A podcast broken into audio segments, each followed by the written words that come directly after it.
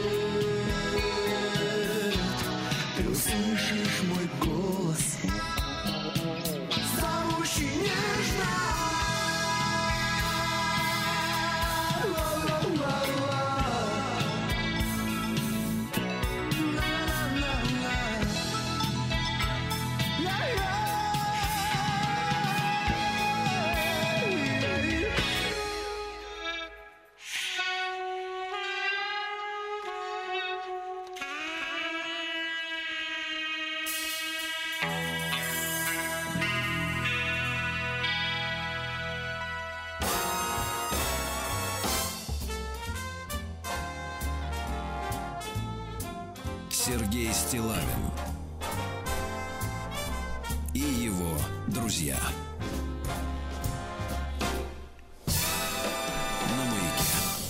Дорогие товарищи, доброе утро, Владислав Александрович, здравствуйте. Здравствуйте. Ну, конечно, когда вы заходите с таких козырей, я даже не знаю, А какой что саксофон, делать. а, Сергей Валерьевич? Ай-яй-яй-яй. Да, да, да. Та пристань давно скрылась в тумане, так что... В наш- нашей молодости, да. Да. Ну давайте, но чтобы не тосковать о ней, надо понять, какая у сейчас молодость у людей. Ну ладно, давай. Да, давайте, значит, начнем с хорошего, с хорошего. Э, Вы знаете, э, бороздим просторы интернета в поисках чуда и, конечно же, на ловца и зверь бежит, естественно, да. Вот что вы думаете, э, Владислав Александрович, о девушках, которым 19? Слушайте, даже представления не имею, что у них в голове. Да, да, да. И вот такое вот объявление прислали товарищи. Представьте себе девицу. Ну, по фотографии нельзя сказать, что ей 19. Но это грим, скорее всего, да? Это грим, это селфи в зеркале, это э, бордовые ногти, э, заточенные под когти. Ну, то есть такие длинные, что можно расцарапать морду. Кому если что, рыжа. Рыжая, Рыжая, о, рыжая. Да, и в бюстье, извините меня, Владислав Александрович, в бюстье. Да, так что все, как говорится, и смотрит на себя в телефон, фотографируя в зеркале. А дальше текст Мария, 19 лет. Маленький, да-да, ну правильно, но послесловие такое эмоциональное будет густым. Давайте. Мое тело — храм. А если ты на храм не пожертвовал, внутрь тебя никто не пустит. Да-да-да, я тоже. Я тоже от пафоса у меня чуть не поднялось давление, да. Но видно, что видно, что Мария в храме не бывает, поскольку Но она много читала поскольку там на, на входе в актера нет. Да. Такие у нас женщины, да? Ну вот, дальше. Но есть и мужчины. Значит, наша постоянная слушательница Любопытно. Светлана, она, соответственно, вот ищет себе, э, значит, спутника жизни, да? И просматривает анкеты мужские. А то нас все обвиняют, что вы все про женщин, да про женщин. Вы про мужиков расскажите, какие они. Пожалуйста. Обвиняют, какие вы? что мы А, нет, односторонние, да? нет, давайте так, какие мы? Роман, Владислав Александрович, а сейчас вам будет немножко стыдно. Давайте. Роман 38 лет, директор, живет в Сочи. Ну, что бывает, ну, слушайте, ну, к- кто-то там должен жить. И вот посмотрите, как издевается Если лучше гад. уехали, так? Издевается гад. Лучше остались. Давайте Так лучше. вот, идеальный мужчина, Так. ходячий, успешный успех. Олень обеспечун, клоун-развлекатель. На первом свидании обязательно покормлю тебя в дорогом ресторане. Мечтаю попасть в твой маленький оленей хороводик и забодать там остальных оленей. Прекрасно. Отвезти тебя в ЗАГС, отправить тебя во все путешествия по всем странам, где ты еще не был. Как стилит, а? С твоими детьми я посижу, не переживай. А как вернешься, я еще три работы и одну вахту возьму. Интересов нет, некогда. Ведь у тебя еще нет той шубки мечты и последнего айфончика. Этот издевается, да? Да, это Но культура. есть это люди Сочи. серьезные. Давайте. Пожалуйста, есть люди серьезные. Дмитрий, 37 лет, системный администратор из Химок. Я капризный. Жаль.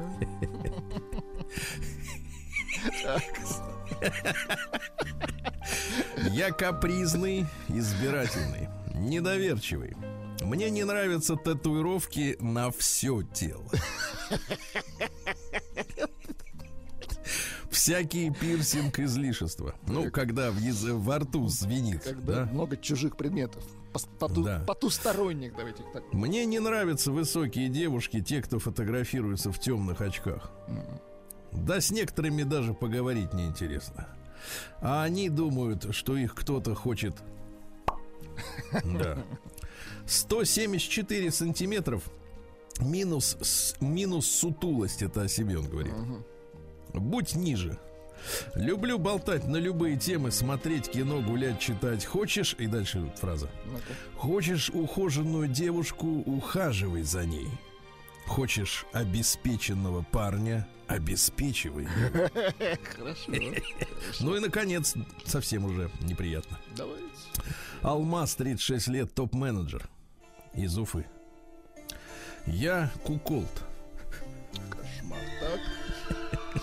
Иностранное слово, оно мы... Буду Как любящим мужем. Да, да. Нет, не казахское. Дальше. Ну, Буду любящим мужем. Рогоносцем.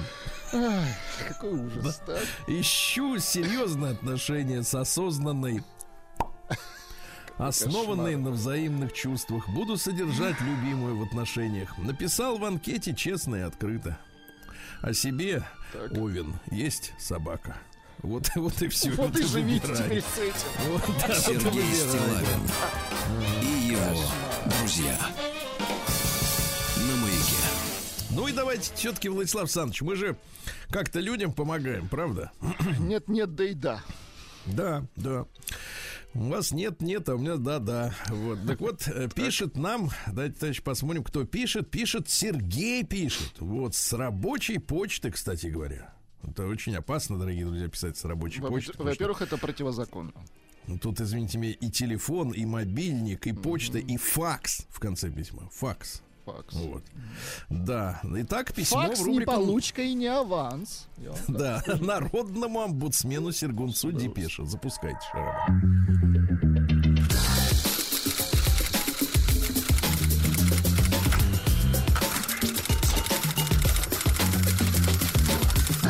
Приемная нос. Народный омбудсмен Сергунец. Доброе утро, Сергей Валерьевич и Владислав Александрович. Эмоции поутихли. Ну и слава богу, мы считаем. И теперь, извините, и теперь я на холодную голову хочу изложить вам свою недавнюю историю. Меня зовут Сергей. Я живу в Казани. Мне 35 лет, из которых 13 я женат. Неизвестно, был или есть. Сейчас узнаем. 35, 35 минус 13, итого 22, правильно? Да, Пошло на ум. Мгм. 22 фирунзипсих, как Нет, вы это, вот эту культуру свою не тащите в наш эфир. Есть ребенок. Не так давно я познакомился с девушкой, что живет в соседнем подъезде. Давайте так, рассказы, давайте так, рассказы женатых. Насытый желудок рассказа. Давайте. М. Ей чуть больше 30, она разведена, тоже есть ребенок. Общались с ней в мессенджере, где и познакомились в группе нашего дома. Ну, где выясняется, кто украл велосипед. От этих Понимаете, да? групп все зло, Сергей Валерьевич. Конечно. Вот смотрим еще одна ошибка, как произошла. Поначалу это было просто болтовней обо всем, без намека на какие-то отношения и чувства. Исключительно соседская беседа, приколы, мемасики и прочие атрибуты современной дружеской беседы. Накануне Нового года после корпоратива, то есть, со- соответственно, перебрал, да? Перебрался, ну, непонятное дело. Я написал ей и предложил приехать в ресторан, в котором корпоратив проходил. В котором его нагрели. Мгм. Да. Коллеги разъехались, я остался последним. На удивление она очень быстро приехала, и мы провели эту ночь в ресторане вместе. Ночь в ресторане провели. Ну. Интересно. Такое бывает. Ну, такое бывает, когда совсем все плохо, Сергей Валерьевич. Да. Так. Вино, танцы, кальян. Понимаем. Да. Дома я был в 6 утра. На следующий день мы стали общаться еще активнее и веселее, однако это все еще была дружеская переписка теперь уже лично знакомых людей. Постепенно переписка перерастала во что-то большее.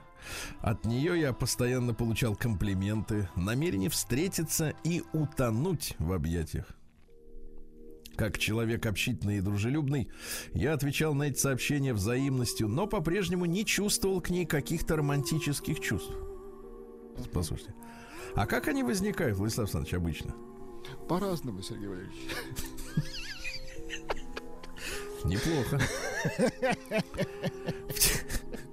У кого как, да. Какая ересь, да. Так, В течение рабочего дня я получал от нее огромное количество сообщений. Все они были об одном. Скучаю, хочу обнимашек. ишь ты, смотрите, как В расхорохорилась. итоге за Мгм. да, предновогоднюю неделю у меня стали к ней просыпаться чувства. Вот видите, как Начали просыпаться, которые спали. которые спали. И в ресторане, когда они были всю ночь, они там еще спали. Спали, да-да-да, спали спокойно. Он же женат человек, какие чувства? Конечно, они И спят. мы стали видеться чаще. Вот, э, я приходил к ней в гости на чашку кофе, водил ее в кафе покурить кальян, выпить чаю. Все по-прежнему было законно и без грязи, вот это ваше выражение. Однако отрицать очевидного я уже не мог. Я поплыл. Боже, так. Поплывем Обычно вместе. женщины, обычно плывут женщины, но здесь поплыл мужчина. Он спал и вдруг поплыл. Но затем к утру окаменел, как будто во льдах. Новогодние каникулы закончились, начались трудовые будни. Мы по-прежнему встречаемся, и в мою очередную командировку она сама предлагает мне поехать вместе. Это были чудесные три дня, где мы вместе проводили вечера и время в дороге. Много общались. Я еще больше понимал, насколько мы близкие и родственные души. По возвращении домой все было нормально, и мы по-прежнему активно общались еще несколько дней. А потом началось неладное. Так, так, так. Интересно. Сообщения стал получать односложные, холодные, безинтересные. Инициатором всех переписок всегда был я. Встречи наши прекратились, а на мои сообщения «Скучаю, хочу видеть, точка». Я получал ответ, что я эгоист, и мои желания увидеться никак ей в жизни не помогают, а наоборот, и так ее нелегкую жизнь еще больше усложняют. В принципе, мы изначально обговорили тот момент, когда кому-то будет некомфортно. Мы спокойно поговорим и без лишних эмоций разбежимся. В этой связи было очень странно и неожиданно получать отбой таким вот образом. Попыткой объяснить, что происходит, я лишь добился упреков в свой адрес. Что я женат.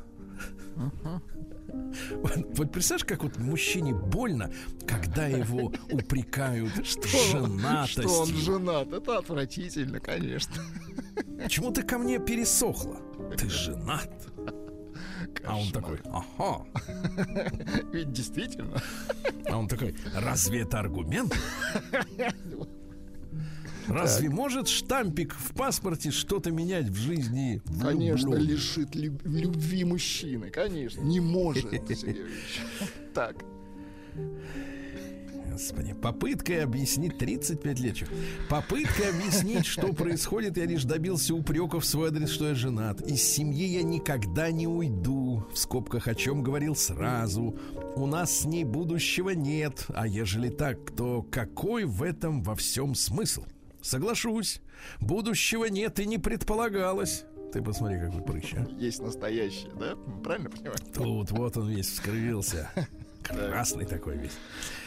Да, но разве не это мы обсудили с самого начала? Разве не собирались мы просто дарить друг другу эмоции? Ах, вот как это общаться? называется. Да, Эмо- это у них эмоции. Делиться эмоциями. Последний, да, последний наш разговор, точнее, уже просто переписка, состоялся неделю назад, когда она высказала мне, что я эгоист, что клепания мозгов у нее в жизни и так хватает, потому, поэтому сказать мне ей больше нечего. И это все.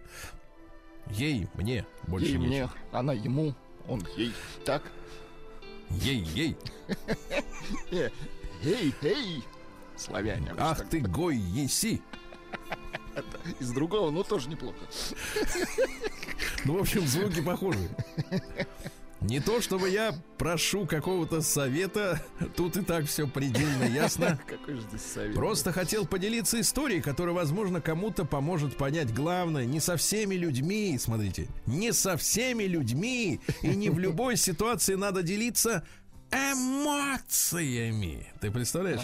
И быть откровенным в своих чувствах, так как потом может быть очень больно. Да. Сережа, Значит, скажу тебе как человек, мужчине. Как Вот. человек юбиляр, давайте вот так скажите. Да вы что вы сейчас начинаете? Давайте. Что вы сейчас начинаете? Вы хотите сделать, чтобы больно было вместе с Сережей еще и мне? Ни в коем случае. Прекратите. Вы, уже преодолевший этот сугроб. Преодолевший эту да, точку невозврата. Так. Так вот, так вот я скажу, конечно, Сережа, гадость ваша история. Отвратительная, согласна, Сергей Валерьевич. Гадость. Вот. Вы что хотели-то? Вот. во- ну, Вот. Во-первых, надо сказать следующее. Три дня провел в командировке, да? После этого она к нему охладела, да? Мы отбросим подробности. Значит, в командировке что-то пошло не так, правильно? Ну, все же логично. Значит, вы оказались, например, не на высоте. Понимаете? Потому что а, ожидания были одни, а вы оказались, так сказать, э, э. Других мгм, кровей. Ну, кровей или там еще чего-нибудь. Но, в общем-то, не справился с, с ожиданиями женщины. Понимаете, да? Вот. Во-вторых, конечно, ну, надо сказать, что, конечно, до чего ж вот э, богомерзкий ходок, что в соседнем подъезде, в одном домовом чате, который, извините меня, читает наверняка и супруга, завел жене, себе зазнобу, а? Конечно, отвратительно. Нет, я, может быть, причем- конечно, он живет в, Человейнике, где 20 тысяч подъездов и миллион этажей, и там, сказать, живет целый город. Причем было же хорошо, чувства спали. Ну, ну было же все замечательно. Ну зачем вы их разбудили? Ну, Вот, я вам скажу следующее, да, вот этими Ну-ка. мечтами об обнимашках, Да-да-да. вообще, купите себе толстое тяжелое одеяло. Оно успокаивает. Ватное, как в детстве. Да-да. Ват. Накройте и прекратите ждать чувства. Вот, и испытывайте чувство кватину. Сергей Стилавин и его друзья на маяке. Ну что ж, товарищи дорогие, 20 февраля у нас сегодня Масленица начинается, Владислав Александрович. Поздравляю всех. Конечно, страшно себе представить, но врачи, которые, как всегда, подсуетились со своими комментариями, ненужными абсолютно. Знаете, сколько, говорят, можно есть э, блинов? Ч- четверть блинчика. Нет, один блин с утра, все. Нет, один блин на семью. Вот так вот. Что за люди, а? Ну что за люди? Вот единственная задача испортить, понимаешь ли, праздник, а? Как это неуместно все. Вот именно. Молчали вы сидели. Что лезутся с этими советами. Друзья мои, сегодня Всемирный день социальной справедливости. Мы эту тему провентилируем и с точки зрения социологии и психологии. понимаете, справедливости. Хорошо. Мы, это будет справедливо, как минимум, да? В этой связи в США отмечается День наручников. Ну, вот это вот их Ну, справедливость как бы в образах, понимаете, да, в образах. День любви к своему питомцу, это понятно. Всемирный день китов, Всемирный день панголина. А панголин, это, короче, 90-сантиметровый такой, значит, э, Так, как сказать-то, так. животное такое, он с чешуей. Видел ты? Животное с чешуей. С Рыба. чешуей, да. Не, не рыба, с ногами ходит. Ну, что, какая рыба. Вот. э, День очистки книжной полки, понятно. Международный день курильщиков трубки. Э, Да. День леденцовых петушков. Вот, видите. В Исландии день пирожных балудагур. Значит, Это сверху глазурь, такое? внутри взбитые сливки. Э, В этот день принято у них там в Исландии выбивать из бочки кота. Выбивать. И хлестать себя плетью. Ну и пару сообщений таких вот э, про наши дела. Международный фестиваль кубинских сигар. Да. День профессионального алкоголика. Ну, видимо, раз это понедельник, значит, э, те, кто не смог выйти на работу. Они профессионалы, хорошо. из-за их профессии, да. Ну и сегодня день Луки. Э, На Руси в этот день, в день Луки, естественно, было принято печь пироги. С чем? С луком, правильно? Да. Ну вот часть пирогов раздавали нищим, бедным людям, да, следили за погодой. Если вдруг окажется, что сегодня будет зимний гром, э, знак нехороший, товарищи. Так что прислушивайтесь. Вот так. Сергей Стилавин и его друзья. Ну что, в 1705 году в России указом Петра I введены рекрутские наборы. Но дело в том, что э, впоследствии это заменилось, ну, как бы, краткосрочной службой, да, вот, э, там, два года, три года, один год, ну, вот. Но э, тогда, в принципе, рекрутский набор это был выбором профессии, считайте. Потому что на службу поступали на всю жизнь. Ну, профессиональная армия, ну, по сути, да. На всю жизнь люди уходили в армию, да. Все, оттуда уже возвращались, уже с наградами только. Вот, если возвращались. Э, да, что у нас интересного? В 1725-м европейские колонисты в Нью-Гэмпшире впервые сняли скальпы с индейцев. Европейцы, интересно. Ну, да, англичане сняли скальпы. 100 фунтов им платили за скальп э, противника. Скальп — это кожа с волосами. С головы. С головы, имеется в виду. Ага. 100 фунтов, Ну, это такая- много. Мгм. 100 фунтов, ну ты что, можно было всю жизнь жить. Правда, без скальпа никак, но да. Вот в 1791-м Карл Черни родился, австрийский чешский композитор и педагог, учился у Бетховена. Так, вот, дайте, нам, Давайте пожалуйста, послушаем. Карла. Мгм. Смотри, тут какая история-то? Он учился у Бетховена, так? Так. Бетховен а у него, учился а- у него. а у него, а у него Лист учился уже. А, все по кругу. Понимаешь, у них все это как будто все это в Друг у одном дружки месте учились. Хорошо. Ага. Вот. Как-то варились, собственно, как пауки в банке. Единственное, нервный он какой-то, да? Ну да. И он в 9 лет уже начал Так. концертировать. Ну, видимо, достало это его крепко уже. Крепко, да. А, что же у нас еще интересного? Э, В 1819-м учрежден Санкт-Петербургский государственный университет. Поздравляем. Очень хорошо, да. А в 1831-м Алексей Александрович Козлов, это наш русский философ-идеалист, один из первых представителей персонализма в России, да, он назвал систему, собственную, панпсихизмом. Помните, какая история? Дело в том, что вот на Западе наших философов не ценят по одной простой причине. Они не дошли в своих изысканиях философических э, до высшего европейского, э, сказать, вывода о том, что, в принципе, до обоснования фашизма. Потому что фашизм есть следствие европейской психи... Ой, психи- психиатрической, э, философской мысли, понимаете, да? А наши до разделения людей на, так сказать, не людей и, и господ не дошли в своих размышлениях. Поэтому европейцы говорят, что в России философии не существует. Ну, в их Не тянут да? наши, понятно. Наши не тянут, они не могут вот так вот взять и людей поделить на, так сказать... э, Первый и второй людей. сорт. Прекрасно. Да, существует, говорил Козлов, товарищ, только духовный мир. То есть духовные субстанции с их деятельностями и отношениями, а наши тела, вот э, ваше тело, например, да? Да. И не Или ваше. ваше. Мгм, так, Ну, слышно. или мое, Так. получше, конечно, ну ладно. Вот, э, и весь материальный мир, материальный мир, есть только значки этих э, духовных субстанций. То есть проекции. Проекции. Ну, такая история, да.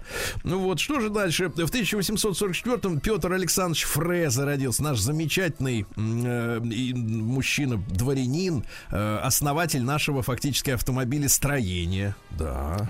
Вот. Он окончил горный институт, э, м, служил на предприятиях Алтайского горного округа, ну а потом конструировал, вы понимаете, вместе с товарищами вот автомобили, э, электромобили, и троллейбусы у него были. И первый русский автомобиль в мае, в мае 1896 года вместе с Яковлевым они создали. Ну и, соответственно, вот вместе с Ипполитом Романовым в конце уже 19 века, в 1899 они создали партию первых отечественных электромобилей, да? И вот сегодня, когда некоторые люди восторгаются э, электричками, да, вот этими машинами с аккумуляторами, но ведь мы вернулись к тому, что было 100 с лишним лет назад, ребята. С чего А, начинали? а Прекрасно. ушли мы от электромобилей по одной простой причине, потому что нефтяным магнатам надо было впаривать бензин. Ну и он был деш- дешев тогда. Тогда. Да, надо, а, а дешев почему? Потому что не покупал никто. Потому что не, Так не, они- что не нужен никому они был, начали но- делать эти машины и заставили покупать, Ну соответственно, э, нефтяру, понимаете, да? То есть, а сейчас мы опять вернулись к этому. Ну, в общем, когда говорят о научном прогрессе, да, и вот о том, что как бы вот только лучшее решение там в итоге становится реальностью, это все вранье. Ведь кругом сговор. Бизнес и ничего личного, понимаем. Вот именно. Ни черта, кроме прибыли. Да. Что еще любопытного сегодня плане у нас произошло. Но вот в 1894-м Курт Пол Рихтер, американский биолог, который разработал концепцию биологических часов о влиянии биоритмов на жизнь живых существ. В 80-е годы очень было модно высчитывать свои биоритмы. И переводить Не время помните? с зимнего Не на летний. Не-не-не, это другое, нет. Там именно, именно свои персональные биоритмы. То есть, когда мне лучше позавтракать, и когда мне лучше, так сказать, На пойти в работу уборную. прийти, да? Да-да, когда мне лучше пойти на работу, вот именно, да-да-да. Такая вот история. Были еще такие, знаете, вот такие, э, совмещать надо было такие кружки крутить в руках, чтобы вычислить свой биоритм, да. В 1905 году Тимофей Павлович Лебешев, наш замечательный кинооператор, и «Девчата», и «Щит и меч» снял такие фильмы, да. Вот. А в 1909 Владимир Степанович Шпак, это наш химик-геолог, один из разработчиков ракетного топлива. Там ведь, Владислав Александрович, какая история-то? А, ведь вы понимаете, что ракета-то она летит не всегда в воздухе. А иногда летит и даже в безвоздушном пространстве, понимаете, да? А топливо А что- должно гореть. Мгм. А гореть должно, поэтому он придумал гексоген. Понимаете? Вот, это, чтобы там все горело и без Умница. всякого. Вот и вот спасибо большое. В 1912 году Пьер Буль, это французский писатель, э, ну вот такие у него романы, как Планета обезьян, например. А, Буль написал. Понимаете, отлично. да? Любопытно, что полез, э, ну, французы же были страстными колонизаторами. Он во время Второй мировой войны, значит, колонизировал в, Ма- в Малайзию, да? А, Вот. И захватили его японцы в плен. Он оттуда сумел убежать. Ну, видимо, там сюжет и возник у него планета обезьян. Когда голове. японцев увидел. Понятно. Когда японцы его захватили, он от них сбежал, да. А в 1920 году Евгений Федорович Драгунов, э, конструктор стрелкового оружия, потомственный э, наш замечательный оружейник, он создал в 1958 году снайперскую винтовку СВД. Сейчас стоит вопрос о том, что нам нужна все-таки с большим, э, так сказать, радиусом действия да, винтовка. Но, тем не менее, в 63 году, 60 лет назад, она была принята на вооружение в советской армии, да. Ну вот, а потом появился пистолет-пулемет «Кедр» из его конструкторского бюро, понимаете, да? То есть он до миллиона выстрелов в минуту. Очень хорошо. То есть в чем э, количество выстрелов знать, имеет значение, да? Ты как бы так тр, и обязательно хоть одна-две пульки Да. попала а, куда а надо. твой противник тыр-тыр-тыр. Да, да, да. И не 8 дыр. Вот именно. Вот в 1926 году Зина Портнова родилась, наша юная партизанка-героиня. Ей в 58-м присвоили посмертно, конечно же, почетное звание Героя Советского Союза. Родилась она в Ленинграде, в семье рабочего. Э, Вот. Окончила 7 классов. В начале июня 41 года приехала на каникулы э, к бабушке в Витебскую губернию. Ну Вот. Ну, а тут входят немцы, они же на пятый день уже Минск заняли. Там история такая очень, печальная, невероятно. Ну и оказался на, на оккупированной территории. М, С 42 года, ей было 16 лет, получается, да, ну, всего лишь. а, Она стала членом подпольной организации «Юные мстители». М, Вот, участвовала в распространении листовок, в диверсиях против немцев. Ну и с августа 43 года стала разведчицей партизанского отряда, а в декабре 43-го, возвращаясь с задания, вот, была схвачена, опознана э, местной стукачкой. Ага. Настучала немцев, да? Вот. И на одном из допросов в гестапо она схватила со стола пистолет следователя, застрелила его и еще двух немцев, пыталась сбежать, была схвачена, а после э, ужасных пыток расстреляна в тюрьме города Полоцка. Вот Ну, такая девочка. Герой настоящий. да. Вот такая девчонка, вот такие, да, люди у нас. В 1932 году Троцкий, находившийся в Норвегии, лишен советского гражданства. Ага. Ему прислали телеграмму, теперь вы... говорит, Уведомление. Никто. Да, теперь вы никто, вот вам паспорт не гражданина. Да. Что же дальше любопытно? В 1937 году американский авиационный инженер Волдо, это имя такое, Волдо, Ваттерман, Волда Ваттерман эм, завершил создание первого автомобиля, который умел летать. Ну, у него эти самые складные крылья. Ага, прикольно. То есть он как по, по дороге едет как машина, потом крылья раскрывает и класс. полетел, да. В воздухе летал со скоростью, ну, под 200 километров в час, представляете? Хорошо. Нормально. В 41-м Вадим Валентин Чалисов, наш замечательный кинооператор, и «Вокзал для двоих», и «Жестокий романс», С и «Забытая мелодия». работал. Да, и забытая мелодия для флейт. Видите, вы все знаете, кто с кем работал. Вы а? меня научили, да? Да, да, надо проводить логические цепочки обязательно. Ну и сегодня в этот день, получается, сколько ж, 80 лет назад, в 43-м году, на кукурузном поле в Мексике Так. начал формироваться вулкан Парикутин. Дело в том, что местный крестьянин Дионис Пулидо вот, на своем кукурузном поле, он там выращивал кукурузу, как вы понимаете, заметил дырочку. Так, дырочка Дырочка маленькая. была сначала маленькая, 7 сантиметров всего в диаметре, да, из которой под напором валил дым, вы представляете? Вот, а к вечеру уже дырка была глубиной 9 метров, Так. а с 10 вечера, значит, начали, начали раздаваться взрывы, и через пару дней, э, вернее, да, расстояние, так сказать, э, вулкан поднялся на несколько десятков метров. Вы представляете, какой кошмар? Вот Прямо на Google. глазах. Сергей Стилавин и его друзья. На маяке. А, друзья мои, в этот день, в 1954-м, родилась Патрисия Хёрст. Это э, знаменитая девушка. Она была наследницей американского э, газетного магната. Ее в 74 году, в 20 лет ей было, похитили э, леворадикальные террористы, да, которые держали ее несколько суток в шкафу. Ага. Вот, сломали ей психику, и в итоге она начала, соответственно, вместе с ними грабить банки. Удивительная история, мы о ней обязательно поговорим. Потом был суд, и, по-моему, чуть ли не Билл Клинтон ее в конце концов помиловал. Ну, какая-то история такая, ну, да, жуткая. А В 1962 году первым американцем, который облетел Землю на космическом корабле Меркурий-6, стал Джон Гленн. Вот, говорят, что он был в скафандре из фольги, из настоящей. Да ладно. Да, то есть его обмотали как чудо, как не как чучело, как мумию. Вот, да. А сегодня, товарищи, 60 лет э, Яну Брауну исполняется из группы Stone Roses. А? Были модными когда-то, да. Английский рок. Бритлоп. Он, кстати, в 98 году, это сколько получается, 25 лет назад, был обвинен в гомофобии. Он тогда заявил, что гомосексуализм явился причиной насилия в истории, приведя в пример Грецию, Рим и нацистскую Германию. Представляете? Ничего себе. А вот эти сейчас, извините Смельчак. меня. А, погодите, а вот и единороги вот эти на Украине. Без Понимаете? комментариев, Сергей Валерьевич. Нет, ну что, вот Ян Браун все уже сказал 25 лет назад. Вы можете только соглашаться, кивайте головой. Вот, да, я замечу. В 64 году родилась Наталья Валерьевна Гулькина. А? Ну, Вы же выросли на ее песне, правильно? же я рос и рос и дорос.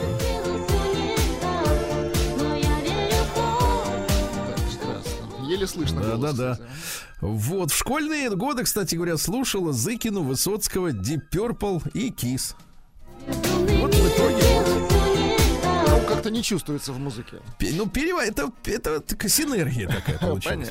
Да, переварилось, да, переварилось все. В 66-м родилась Синди Кроуфорд. Тут э, недавно скандал вышел. Опубликовала фотографию без косметики. Так, Так люди не узнали. напугало людей. Бывает. Говорит, да ладно, говорит. Э, Вот. Ужас, конечно, вот с этой косметикой вообще из истории, да. Э, Да. Чем она занималась-то? Э, 16 лет ей было, девчонки-то всего лишь. Э, Во время летней работы по сбору кукурузины Так, ку- вот. Ее сфотографировал, э, сфотографировал местный фотограф, ну, в местную газетенку. С типа, кукурузиной вместе, да? Да, смотрите, какие у нас сборщицы кукурузин. Какая А кукуруза она прям с такой так. Длинной такой кукурузиной в руках, да-да-да. Ну и, соответственно, убедили ее начать заниматься модельным бизнесом. Потом она вышла замуж, помните, за Ричарда Гира. Вот. Ему-то было уже 42, у него за плечами красотка, а ей 25, а он буддист, а она-то с кукурузиной. Да, не спелись, в общем, да? Не спелись, к сожалению, да. А в 67 году родился, вот смотрите, Курт Кобейн сегодня в этот день родился. Вы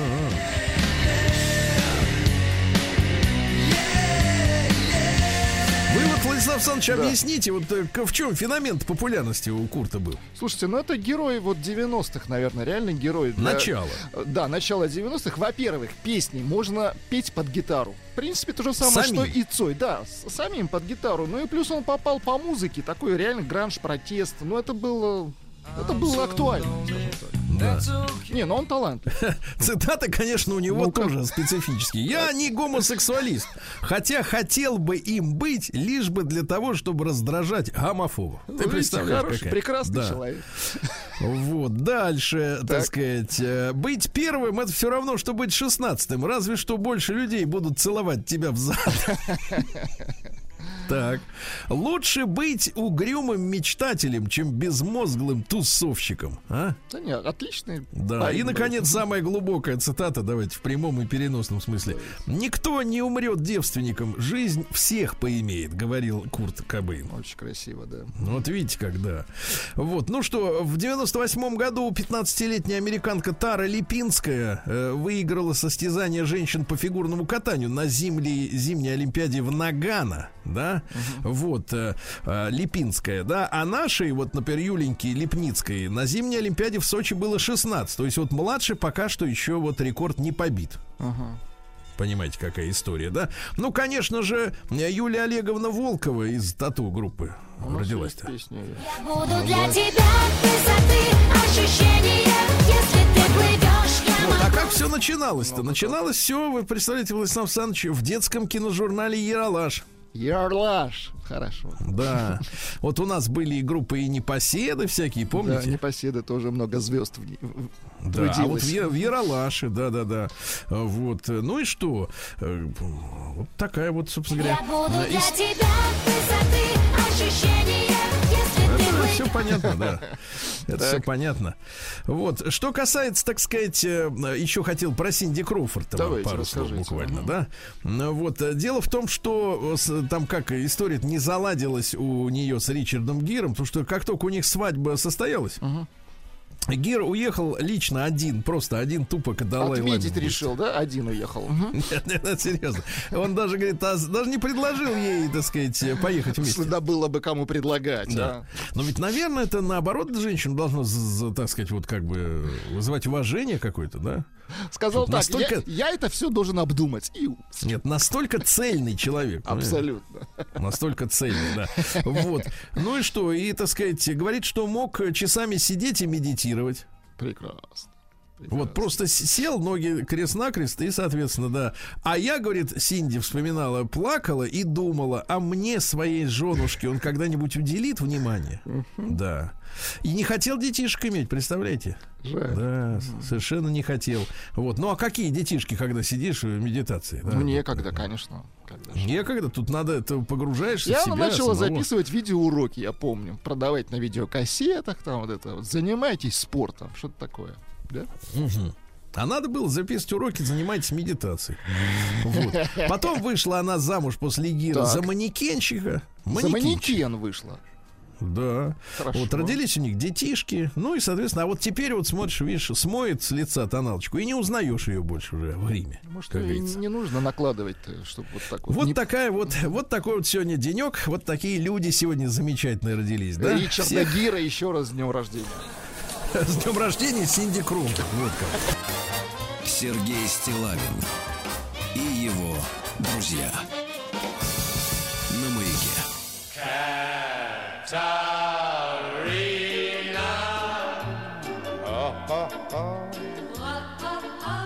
When we kiss, pretty miss, pretty miss, I'm an ecstasy. See, see, see, see. Katerina.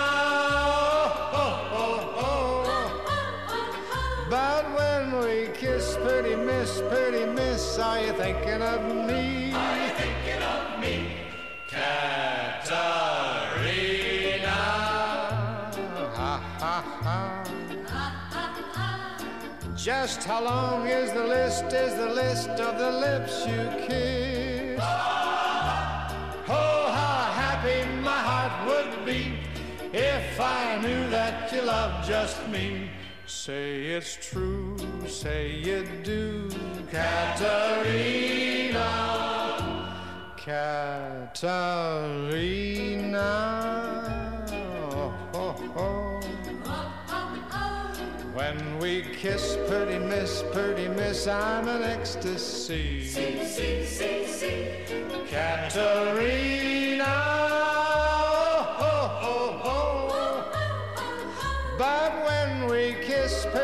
Miss, pretty miss, are you thinking of me? Are you thinking of me? Katarina.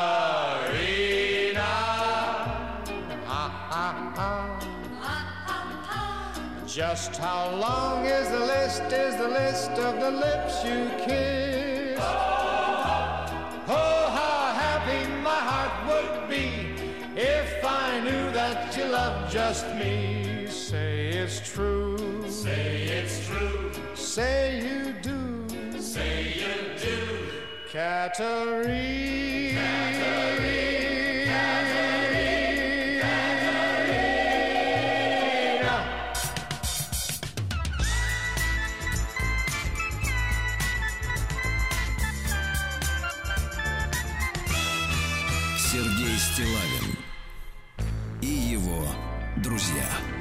Дорогие товарищи, в ближайшие дни у нас до минуса 18 похолодает ночью, Владислав Александрович. Ничего себе.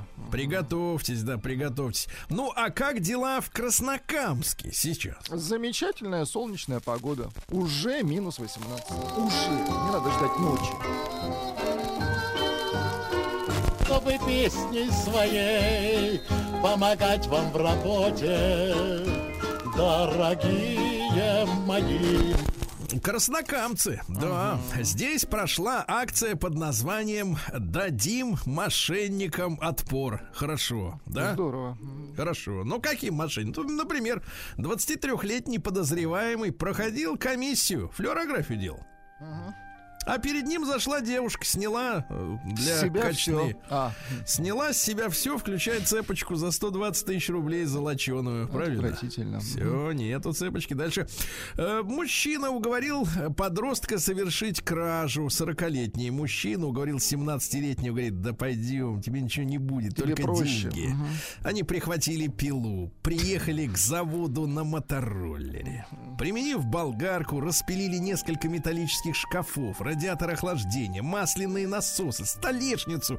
Все вывезли с завода, все сдали за 15 тысяч рублей. Подростку из этих 15 честно достались 5 тысяч. Романтично. Мгм. Женщин будут судить за снятие порчи. Представляешь, две дамы пришли домой к 82-летней бабуле. Давай снимать А, нее, да? вот. И сообщили ей, что у той сильная порча. А чтобы от нее избавиться, надо немедленно провести специальный обряд. Попросила, значит, э, одна из теток два сырых яйца, пошептала над ними, потребовала простыню, на которой спала пенсионерка. Э, Получив простыню, э, тетка разорвала ее на лоскуты, связала из них узлы, завела разговор о деньгах. Говорит, деньги есть? А говорит, да, высоко за шкафом лежат гробовые 650 тысяч. Ну, как вы понимаете. Ага. Говорила тетка, правда, Пустили что три дня туда... Три дня не лазить, не проверять, но полезла, там ничего, да. А дальше, ну что же еще интересного э, здесь происходит? Э, Оглашен приговор похитителю кошачьего корма. 41-летняя чучело сбежала с мешком корма кошачьего. Ее, его, значит, продавщица за хвать за капюшон, а тот вырвался. И дальше На бежать. вырученные, Так. на вырученные деньги от корма купил еды и сигареты человечьи. Вот, да. Э, Ну что, арестовали супружескую пару, которая задолжала трем детишкам по алиментам более двух миллионов рублей. А? Вот. Осудили мужчину, изрубившего мечом автомобиль бывшей жены. Где он меч-то взял? Мяч, меч неважно, где жену взял бывшую. Вот. Нет, надо говорить, в Дальше. Рейхстаге взял меч, там как раз Да, были. два, два краснокамца и хаски похитили три пары джинсов. Еще и хаски. Да. Спасли собачку местные жители, бегавшую по дороге с автомобильной шиной на шее. Не могла никак снять собачка. Молодцы. Да. Ну и, наконец, прошли всероссийские соревнования по самбо, товарищи. Ну-ка, кто победил? Вот. Замечательные э, три первых места заняли замечательные девчонки. Э, Рифига Летипова, э, Диана Сказочкина, Карина Лоскутова и все три заняли все первые места. Хорошо? Ты что, самбистка, Замечательно. самбистка, самбистка. Замечательно, замечательно. Сергей Стилавин и его друзья на маяке. Так, ну я уже рассказал вам об эм, издевательстве. Говорят, что на масленицу, а сейчас началась масленица, товарищи, можно есть один блин в первой половине дня. Один блин в руки. Отвратительно. Один день. Ну все, и сами ешьте. Вот. А, Переписка в чатах у, с коллегами у наших людей занимает более 20% рабочего времени. А деньги-то платят им, зарплату, представляешь? Не за переписку. Причем женщины, Так. как вы понимаете, больше времени там проводят никчемного. Да. Боярский Михаил Сергеевич Так. заявил, что с удовольствием посмотрит новую экранизацию трех мушкетеров с темнокожим Д'Артаньяном, которого сыграл Малачи Пуляр Лачмен. Что сняли? Просто любопытно глянуть. Да-да. Ужас какой. Вот. А Владельцы электромобилей смогут бесплатно пользоваться платными дорогами с 1 марта. Да беда одна, у электромобиля запас хода 300 километров. Да. Куда ехать-то по платной дороге? В Роскачестве рассказали, с каким вином лучше всего есть шаурму. Ну, например, смотрите, э, Савиньон Блан, Ишь ты. да, да, да. Дело в том, что там хрусткость, свежесть, фруктовые ноты. Это Роскачество, друзья мои. А картофель фри лучше всего сочетается с игристым. А вот бургеры и пицца Так. с зинфанделем. Название-то какое? Зинфандель.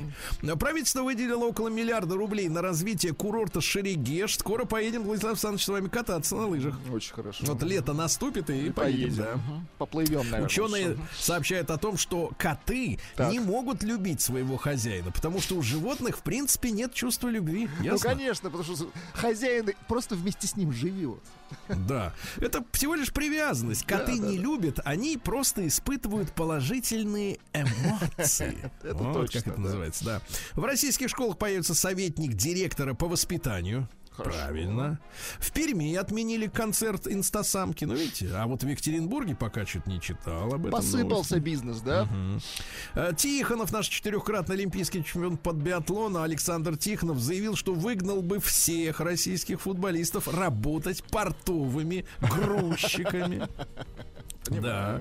На 23 февраля, девчонки, запоминайте, мужчины хотят получить в подарок Ну-ка. либо деньги Так. наликом, Так. либо, если вам это сложно, да, вот То мужчине едой. отдавать деньги, либо подарочную карту. Понятно. Не надо носки, не надо помазки, девчонки, не надо. А, Московское метро установило мировой рекорд по к- к- кратости интервала между поездами. Всего лишь 80 секунд, вы представляете? Круто. Мгм. 80 секунд. Вот это четкость, слаженность работы. Молодцы. Врач рассказал о неочевидных причинах набора веса. Оказывается, во-первых, недостаток сна. Во-вторых, бактерии кишечника, тот самый кишечный мозг. Бактерии, Да? да, да. И, друзья мои, пластиковая посуда. Она тоже заставляет набирать вес. Ну, Осторожно. просто не надо ее есть. Не будете Да. И с нее со- со- сошкрябывать не надо. Да.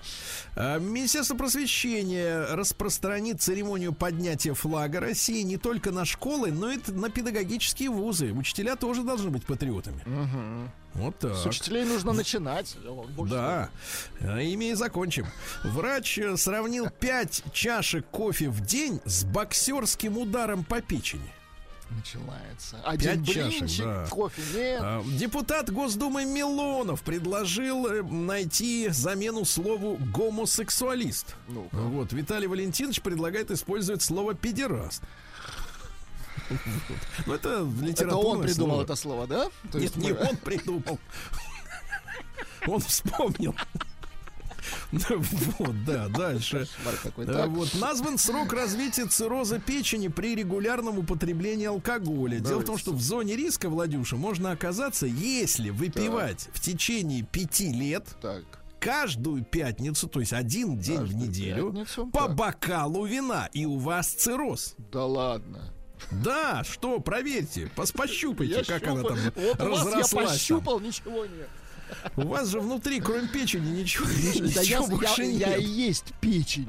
Да, да, да, вы и есть I am Владислав liver. Yes. печень. Так.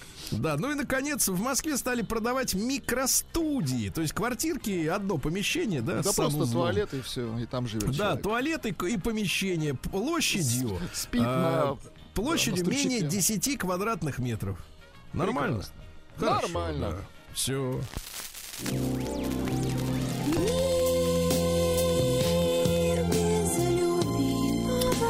Да.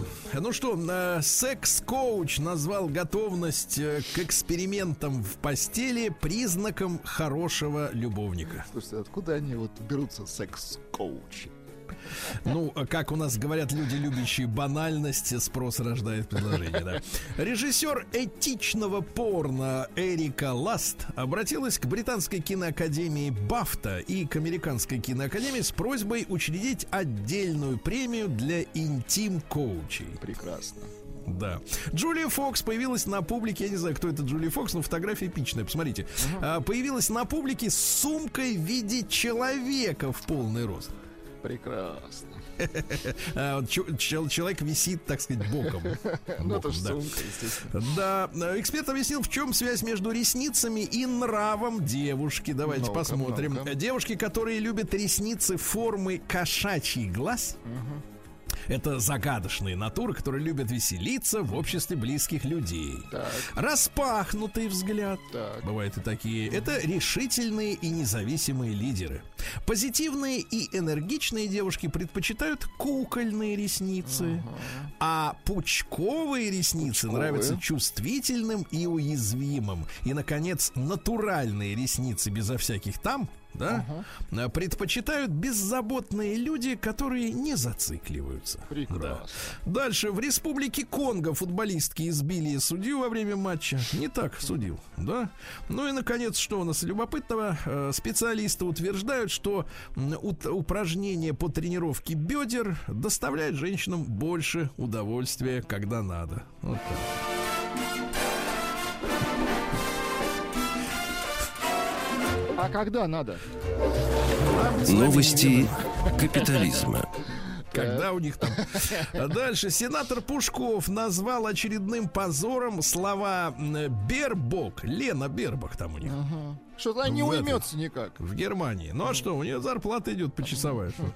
Так вот, слова Бербак про то, что Россия повернулась на 360 градусов. Слушай, она умнейший человек, ну прекратите. Слушайте, как вот идиотов вот их вырастить? Все образование. В Британии раскритиковали рекламу достижений женщин в армии английской, в которой снялся транс. Прекрасно. Вот видите, это тоже достижение. А В новой прошивке оперативной системы э, Apple Так. э, появились новые эмодзи. Владислав Ну, Александрович, вы меня спрашивали, когда же Да, появятся? когда Да, появятся, Э, ну. Появились следующие эмодзи. Осел, лось, гусик, медуза, корень имбиря, стручок гороха, флейта, крыло, дрозд, гиацинт, веер, заколка для волос, маракасы, Наконец-то. а также кханду. Прекрасно. Вот и все, вот и хорошо. Дальше э, ученые выяснили, что 63% выпущенных из неволи хищников не размножаются в дикой природе. Представляете? Не хотят, Сергей Ильич. То есть они живут в свое удовольствие просто. Их Вот испортили. именно. Испортили. Ученые выяснили, что зимой людям требуется больше спать. Отличное наблюдение. Сейм Латвии, это местный парламент, разрешил забирать у пьяных водителей машины и дарить им их украинцам для военных Молодцы. целей. Вот. А мужчина уснул в Америке в линзах контактных, в очках, Так, в глазах. И на один глаз за ночь ослеп, прикинь. Жесть. Вот такая история. Ребята, снимайте, девчата. Веганство, по мнению уни- уни- ученых из университета штата Джорджия, может быть, оказывается для климата вреднее, чем поедание мяса, товарищ. Любопытно, а ну-ка, ну-ка. Это надо развить будет, да. Ну, то есть, больше вреда вот эта вся жратва у них, чем Но тут мясо. и пузырь, Да. конечно. Ученые выяснили, зачем людям нужны кудрявые волосы на голове. Извините, Владик, это не про вас. Но э, кудрявые волосы помогают людям охлаждать горячие головы. Ах, вот для чего, понятно. Да-да, мы-то думали для красоты, конечно, да. Вот, биологи выяснили, что применяемый при лечении инсульта препарат э, может смягчать симптомы шизофрении. Вот видите, как здорово. Пока что ведутся Название исследования, если есть? обратная реакция, обратная, например, шизофренические препараты для инсульта. А Биологи выяснили, что личинки креветок маскируют свои темные глаза с помощью отражателей света. Отлично. В Неаполе украли картину левой ноги легендарного футболиста Диего Марадона. Прекрасно. Ну, Кому нужна нога, да? У него же рука бога-то, понимаете, да? У кого надо нога. Мгм. Да, в Киргизии встретились все президенты этой страны сразу. Молодцы. Дружить Их будут, достаточно да? много оказалось, сейчас Сколько? скажу. Раз, два, три, Более пять, ста? Шесть человек. А, шесть. шесть человек. Вот, и они встретились и простили друг друга. А? Молодцы. Вот, замечательно, да. Биологи обнаружили, что рожденные при помощи кесарева сечения мыши полевки разучились любить. Жаль. Оказывается, вот видите, коты не умеют любить, а мыши а могут. мыши могут. А мыши точно. могут, да-да-да. В Китае придумали, как защищать дороги от обледенения. Они придумали прямо в асфальтовую смесь добавлять микрокапсулы с солью. Мгм. Понимаете, какая история? Чтобы растапливать лед, да. Названы лучшие варианты для домашних тренировок зимой. Владислав Александрович, пожалуйста, на- на- найдите свой толковый словарь. Э, Прыжки со скакалкой, это я без перевода Хорошо. понимаю. И, наконец, берпи. Берпи. Ну, это просто. Это, Берпи. это подтягивание. Серьезно? Нет, это шутка была. Чтобы подтягиваться, нужен турник, а это, извините меня. ну, Роскошь. Дальше. Математик, э, математик Марасингха э, вычислил нужное количество э, свиданий для обретения идеального партнера. Он сказал, что из 100 свиданий успешным оказывается 37-е.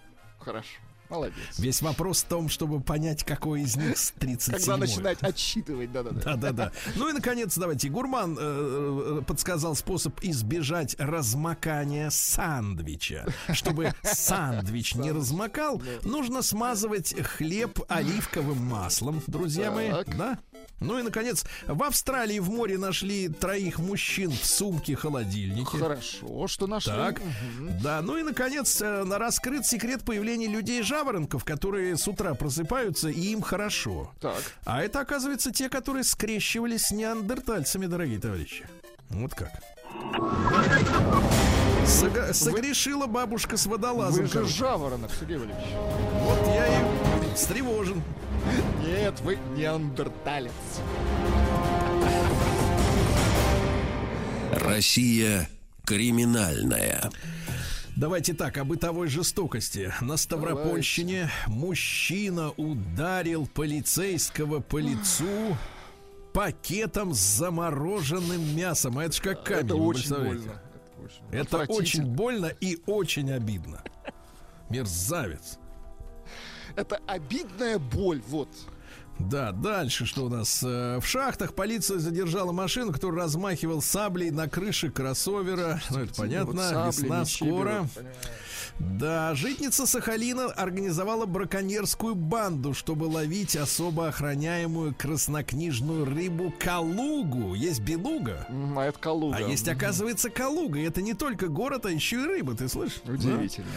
Да, она инвестировала деньги в моторную лодку, сеть, другой инвентарь. Да, нанесла ущерб экологии на миллион рублей. А дальше, что любопытного, в Калужской области задержаны подозреваемые в массовой продаже машин-двойников. То есть такой же цвет, такая же модель, такой же номер, а машина вторая. Представляешь? М-м. Ловкачи. В Санкт-Петербурге, посмотрите, какая низость и Ну-ка. какое чудовищное преступление. Ну-ка. В Санкт-Петербурге неизвестный смыл в унитаз чебурашку, из-за чего засорилась канализация в микрорайоне. Это омерзительно, Сергей Валерьевич. Отвратительно. Дальше. 42-летняя житница Нижнего Новгорода э, ножом угрожала мальчику, школьнику, своему сыну из-за плохих отметок. Представляешь? Отвратительно. Придешь с этой с двойкой, зарежешь. Отдохнуть придешь. Ага.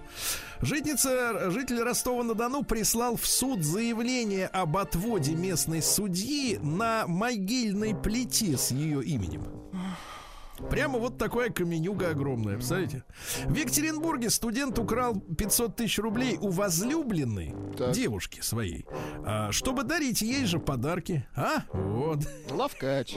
Нормально? Нормально. Да, дальше в Питере женщина очнулась в больнице после того, как, вот смотрите, что произошло. Возвращалась домой из гостей под шофе. Такси не дождалась, решила дойти до дома пешком. На пересечении улиц Коломенской и Разъезжей к ней подъе- подошел незнакомый человек и говорит, давай я вас подвезу. Так. В пути предложил выпить виски.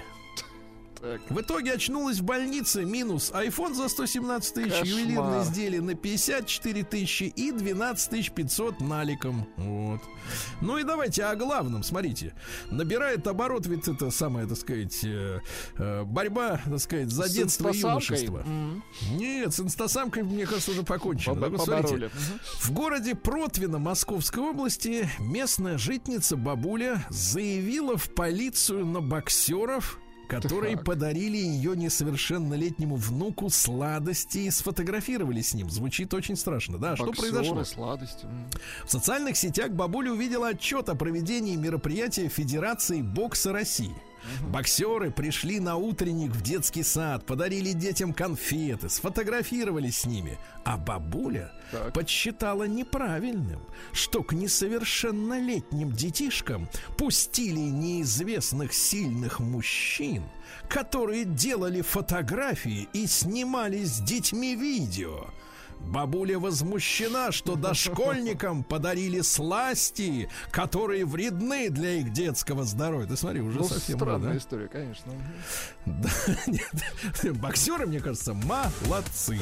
Сладкие боксеры.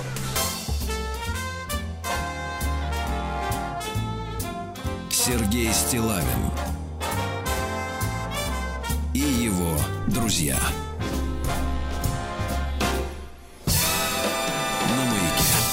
Дорогие товарищи, граждане, эм, сегодня отмечается Всемирный день социальной справедливости. Мы с Владиславом Александровичем целиком за социальную справедливость выступаем, правильно? Это абсолютно точно. Это точно. Вот, но хочется, в принципе, разобраться не в том, что мы с вами субъективно каждый понимает под социальной справедливостью, да? Ну, например, один говорит, что вот если мимо едет, например, человек на дорогом автомобиле, значит, он украл, правильно? Или молодая другие говорят, девушка нет. на дорогом едет. Нет, ну девушка это другое, это, другое. Вот. А есть, например, а другие люди могут сказать, наоборот, хорошо, что едет на хорошем автомобиле, потому что заработал, значит, что-то полезное сделал для общества, да? То есть ну, нам надо сегодня разобраться, что мы под социальной справедливостью понимаем с точки зрения, как говорится, научных законов общества, товарищи, да, чтобы не быть голословными. Э, Поэтому посмотрим и с точки зрения социологии и психологии на этот вопрос. Прежде всего с нами сегодня Наталья Михайловна Великая, доктор политических э, наук, профессор, заместитель директора по научной работе Института социально-политических исследований Федерального научно-исследовательского центра Российской Академии Наук. Наталья Михайловна, доброе утро. Доброе утро, Сергей. И Да. приветствую всех наших радиослушателей. Да, Наталья Михайловна, ну вот с точки зрения науки и политической в том числе, да, э, вот что такое социальная справедливость? Ну, вопрос, конечно, непростой, и я предлагаю на него посмотреть не столько с точки зрения социологии, политологии или психологии, как вы предлагаете, но, наверное, и с точки зрения здравого смысла, потому что ваша подводка да, к сегодняшнему эфиру о справедливости была основана именно на соображениях здравого смысла. И на самом деле наука, а, она ведь как раз тоже должна смотреть, а что люди думают про социальную справедливость и как обеспечить эту самую социальную справедливость в том или ином обществе. Но э, если возвращаться к истории вопроса, то, конечно, мы скажем, что люди бьются над тем, что такое социальная справедливость, еще с античности, а скорее всего еще и раньше, просто в письменных источниках это не отражено. Но м, вот первый, кто об этом говорил, как это обсуждалось, это еще античные философы. И Платон, и Аристотель, они говорили о том, что социальная справедливость – это вот такое общественное благо, необходимое для общества. И в первую очередь говорили о том, что справедливо то, что законно. да. И надо сказать, что эта трактовка социальной справедливости, она и по сегодняшний день актуальна, и многие ученые, они разрабатывают именно эти критерии справедливости, говоря о том, что справедливость в первую очередь – это право. Вот если в этом обществе, в этом государстве у нас такие законы, да, то справедливым будет то, что соответствует общепринятым законам, точнее законам, которые регулируются и формулируются именно государством. А существует другой подход, который а, активно развивался уже с нового времени. Э, В России он э, разрабатывался в 19-20 веке и связан прежде всего с такими большими социальными структурными изменениями. И э, в этом контексте справедливость это прежде всего формальное условие равенства возможностей. То есть справедливым считается общество там, где всем гражданам обеспечен равный доступ к социальным благам. И не случайно вы заговорили о замечательных автомобилях, на которых могут ездить граждане, и предположили, что, возможно, да, а, вот пользование какими-то благами может быть незаслуженным. И действительно ученые тоже об этом говорили. И вот один из таких самых крупных специалистов по социальной справедливости 20 века, Роуз, он говорил, что существует так называемое незаслуженное неравенство. Вот как раз то, о чем вы сказали. Незаслуженное неравенство – это все, что связано с правом или с обладанием собственностью по рождению, да, ну, э, даже, например, различия в природных способностях. Там, я более умный, он более э, талантливый. Э, это тоже несправедливое неравенство. Незаслуженное, точнее, неравенство. И вот справедливое общество, оно должно обеспечить такую ситуацию, когда различия в природных способностях не ведут к существенным разрывам а, в благосостоянии. Да? И, Наталья ну, Михайловна, Наталья Михайловна, но таким тогда ведь, э, Наталья. Михайловна, э, но тогда смотрите, тогда нарушается принцип естественного отбора. Да, э, получается-то, да, и тогда несправедливость уже в обратную сторону, получается, работает. Э, То есть я, значит, пашу, талантливый, умный, это я не про себя, это я, да, так вот, представляю себе человека на дорогой машине, да, значит, я успешный, волевой, волевой, да, потому что вот ребята, которые ездят, как бы, на, на если уж мы от машины отталкиваемся, да, они, как правило, люди очень волевые, может быть, в прошлом спортсмены или работники спецслужб, да, какие-то такие, ну, то есть люди, которые умеют проталкивать решения, да, это же не всем по плечу, это пассионарность должна быть какая-то быть в характере, в том числе биологическая, да, и вот он, значит, пашет, продавливает, а на, на выходе-то получается, э, что он э, имеет то же самое, что вот какая-то вот эта вот безвольная масса, которая, соответственно, вот как бы так пассивно плывет по течению, инициативы не проявляет, да, Э, ну, например, рейдерские захваты не устраивает, да, ни у кого ничего не отжимает, ну, условно говоря, берем такую гипотетическую ситуацию, да, тоже ведь несправедливо своего рода. Тогда в чем будет развитие общества, если сколько ты не вкалывай, а все равно будешь получать столько же, сколько те, которые не хотят вкалывать? Сергей, могу вас успокоить.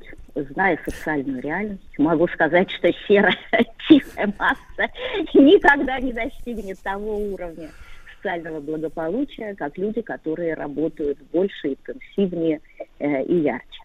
А, проблема в том, да, или задача справедливого общества все-таки в том, чтобы э, обеспечить достойный уровень жизни не тем, кто не работает, а Так. тем, кто не вполне к этому способен. Например, молодым людям, пожилым людям, не очень нездоровым людям и так далее. так- Ну, по крайней мере, сегодня такие подходы у государства. Что будет через сто лет, мы не знаем, мы можем только предполагать. Может быть, мы достигнем такого коммунитаризма, о котором мечтали наши с вами бабушки и дедушки. Возможно, но маловероятно. Наталья Михайловна, а насколько вот э, с вашей точки зрения, именно как ученого, в первую, в первую очередь человека, да, значит, э, социальная справедливость или, например, ее отсутствие, или субъективное ощущение, что ее недостаточно, этой социальной справедливости, вот приводит к дестабилизации общества. То есть мы имеем какие-то, ну, соответственно, механизмы и четкие критерии оценки, да, что вот, например, в обществе есть тревожность по отношению к тому, что нет этой справедливости, что слишком много людей ездят на дорогих машинах, но не имеют на это права, да, э, за такого, ну, как бы, по понятиям, да, вот э, ездить так, и так жить, да, вот мы как бы серьезно к этому оцениваем, э, относимся, или, или, соответственно, вот наша сегодняшняя наука, а вслед за ней и государство, ну, скажем так, ну, как бы, э, так сказать, э, вот недооценивает эту, эти риски. Ну, я бы так сказала, что политическое поведение человека, оно не определяется только одним фактором, да, и только м, реализацией только одного какого-то значимого жизненного принципа, да, поэтому понятно, что, например, в России у нас а, только 22% наших российских граждан считают современное общество справедливым. Мгм. Ну, как вы знаете, там, к существенным социальным протестам это не ведет. Да. Тем не Наталья менее, Михайловна, могут а, кстати, тут можно, ситуации, можно да, сразу же, да. с- Да, да. сразу же вдогонку. Вот 22% считают, что общество наше справедливое. А мы имеем со- социальный э, портрет вот этих 22%. Это что за категория граждан? нет, ну, если мы говорим все-таки о всероссийской выборке, то в эту категорию граждан, конечно, входят люди а, разные. Тем не менее, э, это все-таки такие конформисты, главным образом, да, конечно, люди, которые имеют а, доходы чуть ниже среднего, но тоже не готовы к каким-то действительно решительным социальным действиям. То есть это такое, ну, в общем, я бы даже сказала, самоуспокоение самоуспокоение. То есть люди сами себя успокаивают, что все хорошо и все в порядке. А вот если мы посмотрим, э, конечно, на такие группы полярные, например, на группу условных либералов, условно, да, и на группу условных конформистов, то там будет достаточно серьезные различия, да, и тогда а, в одной группе будут люди считать, что а, общество совершенно несправедливо, мы там более 90% граждан оценивают наше общество, рассматривают наше общество как глубоко несправедливое. А в группе конформистов, в общем, ситуация спокойнее и полегче. Ну, конечно, конформистов всегда больше, вы знаете, в любом обществе. Это основа, так сказать, стабильности. И именно с этой группой, в общем, и должно работать. И работает государство, особенно российское государство, да, вот методом социальных пособий, социальной поддержки. Хотя не всегда эта работа может быть признана эффективной, как мы знаем. Вот на днях, может быть, вы обратили внимание, была новость у нас на Алтае, э, вышли люди с протестами по поводу повышения тарифов ЖКХ. Ну, почему это произошло? А вот как бы люди поняли, ну, как-то уже несправедливо на 14% повышать вот, тарифы. И вышли на улицу, хотя тоже вроде никто не ожидал. Ну, происходит, тем не менее, такое. Наталья Михайловна, а вот среди тех, вы, условно говорите, либералов, да, э, среди которых 90% считают несправедливым наше общество, а вот э, как бы они видели картину перемен, э, когда бы они угомонились, то есть удовлетворились? Не совсем поняла ваш вопрос, извините, Ну, Сергей. я имею в виду, что они хотят, чтобы мы сделали, чтобы они сказали, что наше общество справедливое, с их точки зрения. Но речь идет прежде всего о э, равенстве тех самых возможностей и о реализации э, прав и свобод человека. То есть либерал, конечно, в, большей, ст- в равной степени интересует не только экономические права и свободы, но и политические права и свободы. И это А тоже вот, напрямую, Наталья Михайловна, в общем, а- а мы понимаем, с понятием справедливости. Мгм. А мы понимаем, что они имеют в виду под свободой. Вот это что? Потому что западное понимание свободы это свобода просто шкалы ценностей. А что эти наши имеют в виду? Да, я полагаю, что то же самое, что и на Западе имеют в виду. Понимаете, а, набор прав и свобод человека, он, в общем, достаточно понятен и очевиден даже, э, так сказать, конформистам. Если мы тоже посмотрим на среднюю температуру по больнице, мы тоже увидим, что большинство наших граждан прекрасно понимает, что, например, право на свободу собраний в России часто нарушается. И в этом отдает себе отчет э, по меньшей мере треть наших с вами сограждан, в том числе и конформистов. Просто конформистам это право, оно не слишком нужно, оно может быть у них не слишком востребовано. А у либералов оно востребовано в большей степени, да. Но если опять-таки возвращаться к идее справедливости, то понятно, что в первую очередь, например, для да практически для всех обществ наша справедливость такая универсальная ценность, в общем, да, далеко Да. не российская. Для большинства граждан э, справедливость означает все-таки равенство перед законом. Да, то есть и, и- и право на честный суд, как правило. Да, то есть больше порядка 40% полагают, что вот, э, главное, что необходимо реализовать, это законность.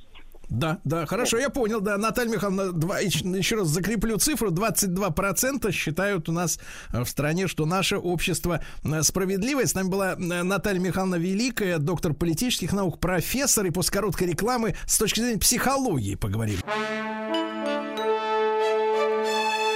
Сергей Стилавин и его друзья. На маяке. Дорогие товарищи, сегодня Всемирный день социальной справедливости, да, и э, поскольку э, таких вот четких критериев, как вот, например, э, в каком-нибудь законе, например, вот, Владислав Александрович, вы выступаете за написание закона о социальной спра- справедливости, чтобы было написано, вот это от сих до сих справедливость, а? Не нам решать, Сергей Валерьевич. Я вот видите, вот он, вот он, вижу раба издалека. Да. Так вот, товарищи, поскольку все субъективно, да, то вот ощущение ведь несправедливости это внутреннее наше восприятие того, что с нами происходит или с кем-то происходит, потому что иногда людям совершенно люди живут хорошо, но говорят, но вот там-то плохо, вот те-то плохо живут, я-то хорошо, те плохо. Да, это вот субъективное ощущение. Наталья Антипова Коплоухая, клинический психолог. Наталья, доброе утро. Здравствуйте. Да. Доброе.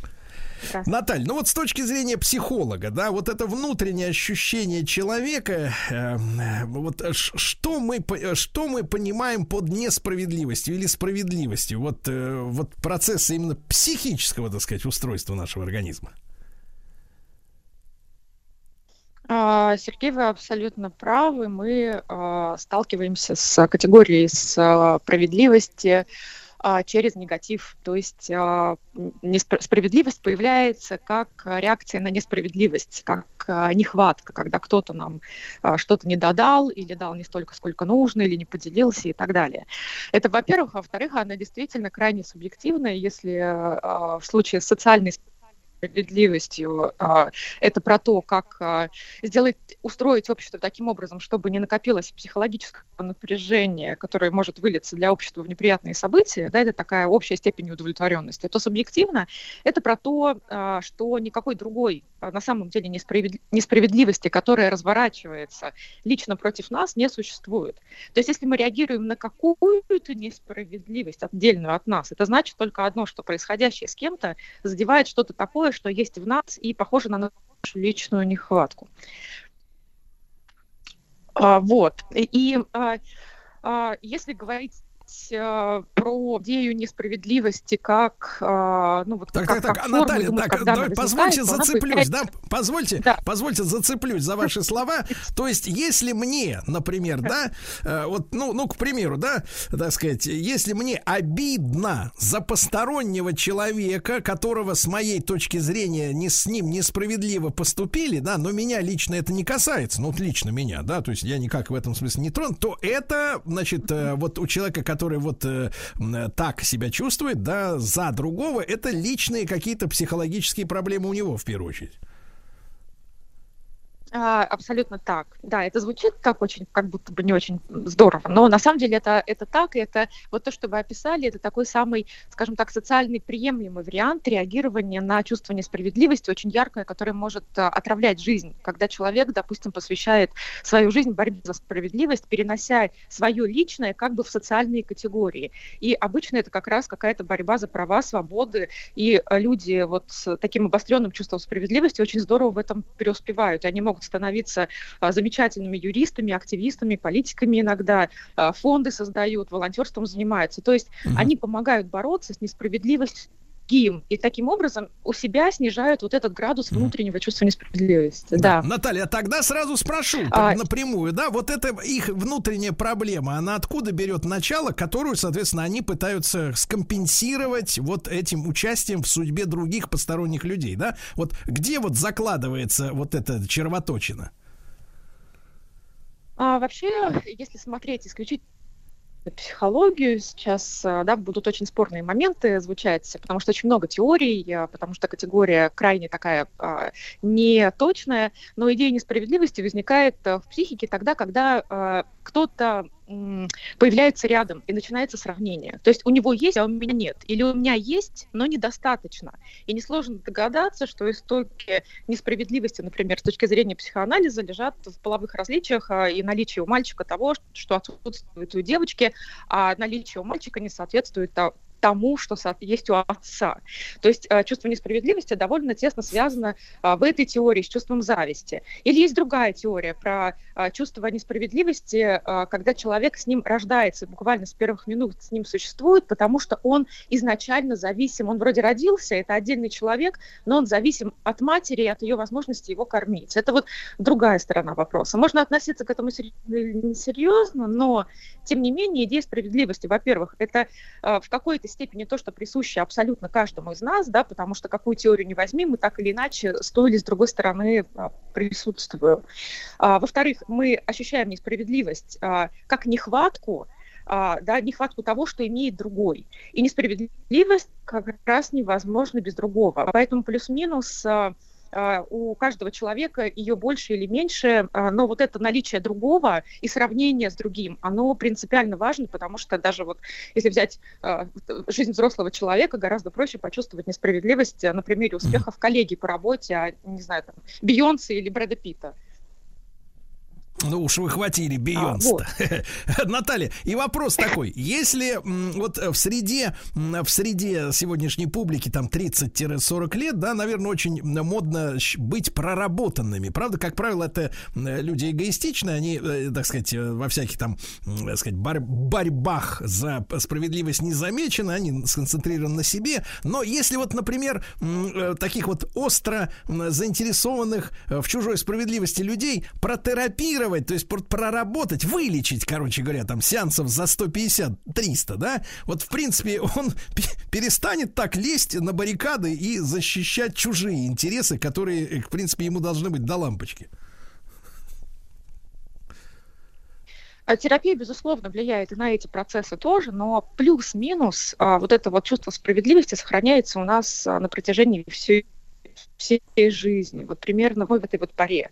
А, то есть кто-то это чувство вообще не понимает, а кто-то, как вы говорите, а, лезет на баррикады. Но есть а, а, самая главная история, что а, сражаться и по-настоящему можно только за свое и за присвоенное. То есть если вы видите, как человек а, борется за справедливость, посмотрите на его личную историю, вы обязательно обнаружите там субъективную несправедливость. А справится с ней человек или нет, осознает он ее или нет в терапии, вопрос, а что последует за этим осознанием, изменятся ли паттерны поведения, да, может быть, э, лезть на баррикады, это уже все то, на чем выстроена его жизнь, и он не может э, это просто так отбросить. Очень-очень плохая, плохая новость для нас, дорогие друзья, что это дело не лечится. Да, но будем стараться. Наталья Антипова Коплауха, клинический психолог. Сегодня немножко о социальной справедливости и о ее корнях поговорили. Сергей Стилавин и его друзья на маяке.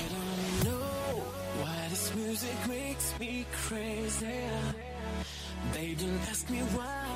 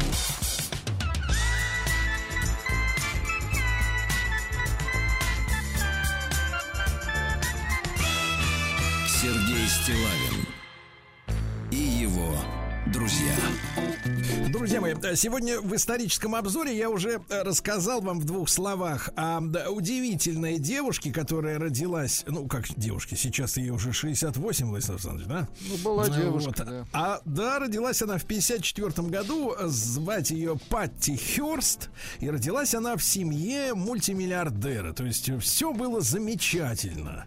Вот, пока в 20 лет ей исполнилось в середине 70-х э, годов, ее похитили террористы и сделали тоже террористом. Удивительная история, да? Александр Николаевич Домрин, доктор юридических наук, американист с нами сегодня. Александр Николаевич, ну мы в предвкушении настоящей детективной истории. Доброе утро. Доброе утро, Сергей. Доброе утро, все друзья Сергея. Да, сегодня и 69 исполнилось. Вот видите, как время быстро летит. А, Дело было в э, феврале 74 года, э, еще до того, как ей 20 исполнилось. Вы совершенно правильно сказали, что она э, из семьи мультимиллиардера. Э, Она наследница, фактически, была газетной империи. Более того, ее дед создал новый на тот момент жанр, а который теперь известен во всем мире. Жанр называется «желтая пресса». Вы можете представить себе, сколько там за три поколения э, было аккумулировано финансовых средств благодаря, желтой прессе. А, и что происходит? Она была студенткой в Беркли. Э, Хорошее место, уважаемый университет калифорнийский. Похищена. Сначала думали, что, э, ну, для чего похищают э, людей, э, тем более такого молодого возраста. Думали, что для выкупа.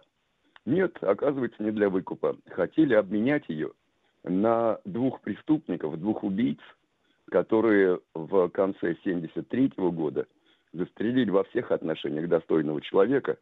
Это был первый чернокожий, вот в, Америке они называются суперинтендант э, городского округа э, школ. Э, действительно первый, представляете, в, начале 70-х, э, чтобы человек занял такую должность, он должен был быть во всех отношениях достойным. А чем он провинился перед террористами, э, кстати, и тот, и другой были белые, а провинился тем, что э, кругом была наркота, кругом был наркотрафик, кругом были наркодилеры. И что он решил сделать? Он просто решил ввести пропуска для старшеклассников, чтобы среди этих старшеклассников были только ученики, а не какие-то там непонятные элементы. Его, эти террористы, которые потом похитили Пэтти Хёрст, и они принадлежали к одной из террористических группировок в Соединенных Штатах, которая называлась Симбионическая армия освобождения. Они назвали или приняли решение, что он фашист, он ограничивает свободу э, э, а- американцев, э, и просто элементарно его замочили. Значит, Пэтти Хёрст э, похитили для того, чтобы обменять ее на этих двух мерзавцев, которые к тому времени э, сидели в тюрьме, дожидались, э, как, когда им бу- будет вынесен судебный приговор. Что дальше происходит? Эм, Рейган, который в то время э, был э, губернатором Калифорнии, э, когда начали приходить аудиозаписи, аудиообращения Петти Хёрста из заключения, э, Рейган был категорически против того, чтобы с террористами вести переговоры. И, кстати, Рейган был тоже одним из героев одной из наших недавних программ. Ну, отец, естественно, как, как любой отец, начал вести переговоры, собственно, чего вы хотите. Это не в моих силах э, освободить этих людей. Что еще вы можете потребовать? Ну что, террористы потребовали, чтобы были накормлены все нуждающиеся, все голодные в Калифорнии. Так, значит, предпо... да, а, а, А прикинул... с- сколько, отец- Александр Николаевич, возникает вопрос, сколько раз накормлены? Да, это во-первых. А во-вторых, сколько таких голодных и неимущих? Значит, отец э, Петти Хёрст прикинул, это получается порядка 400 миллионов долларов. Это по тем ценам э, начала середины 70-х. Сейчас это где-то полтора миллиарда. Ну, тоже, он хоть и богатый человек, но не настолько. Тем более, что, естественно, что деньги у капиталистов в основном вложены в бизнес. Не могу, нет таких денег. Что еще можете потребовать? Ну, опять-таки, террористы пошли на, на снижение планки, э, потребовали 4 миллиона долларов э, для того, чтобы на эти 4 миллиона долларов отец Херст купил провиант для тех, кому он, он особенно нуждается. Причем э, нужно было его покупать, вот вы спросили, сколько раз в день, а, значит, террористы потребовали в течение года. Дальше происходит нечто более странное. А, Эти вот аудиозаписи, которые Петти Хёрст, точнее те, кто ее захватил а, в заложнице, а, эти аудиозаписи рассылались по местным радиостанциям. И тут интонация у Петти Хёрст начинает меняться. Давайте не будем забывать, что эта молодая еще была совсем девчонка. Э, Официальная версия, что ей промыли мозги. Она отказывается от своих родителей. Она заявляет, что она больше не Петти Хёрст, что теперь ее зовут Таня, так звали боевую подругу Че Гевары, что она вступает в ряды этой самой вот симбионической армии освобождения. Э, Всех э, капиталистов называют э, свиньями, но это было, кстати, очень типично. Вы помните, даже когда, опять-таки, в вашей программе, когда вспоминали секту Мэнсона, то это было такое типичное на, сам- на самом деле э, э, обращение, название капиталистов-империалистов.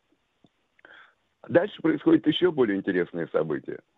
Значит, ее захватили в феврале, э, в апреле того же года, то есть через два месяца после того, как ее э, взяли в заложницы, э, происходит ограбление банка.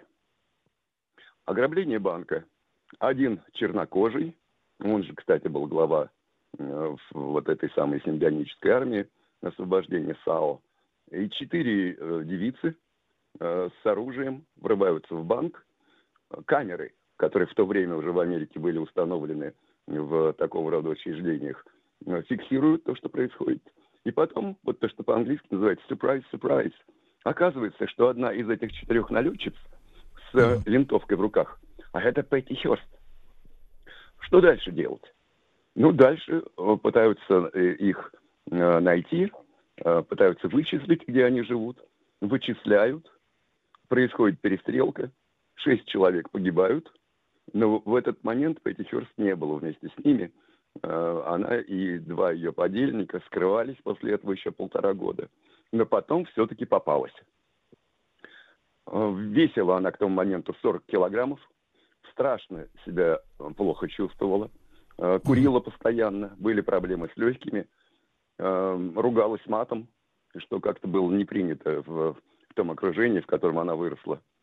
Когда э, э, ее привели в участок, когда нужно было заполнить анкету, в графе «профессия» пишет «городской партизан». Вот как вам это нравится? А потом, а потом суд. И раскаялась. И опять она белая и пушистая. Меня запугали, меня застращали. Приговор был исключительно суровый. И вот в данном случае хочу объяснить, почему он был исключительно суровый. 35 лет ей дали. Почему был исключительно суровый? Потому что, вот, э, что называется, от э, любви до ненависти. Сначала она была наша бедная овечка, наша э, милая Петти, симпатичная во всех отношениях девчонка была. Вот, то есть э, вот такая волна сострадания была по всей Америке. А потом оказалось, что она террорист, как и все остальные, э, которые вот в этой самой САО состояли. Если бы она была не Петти Хёрст, если бы она, э, если бы в американском общественном мнении не было такого скачка от любви до ненависти, она бы не 35 лет получила, а значительно меньше. Но опять-таки смотрите, что получается. Они не забывают. Э, Сначала апелляция. Апелляция снижает ей срок до 7 лет. Отбывает она 2 года, после чего ее выпускает своим решением президент Соединенных Штатов Джимми Картер. И потом она будет помилована с восстановлением всех своих гражданских прав только президентом Клинтоном.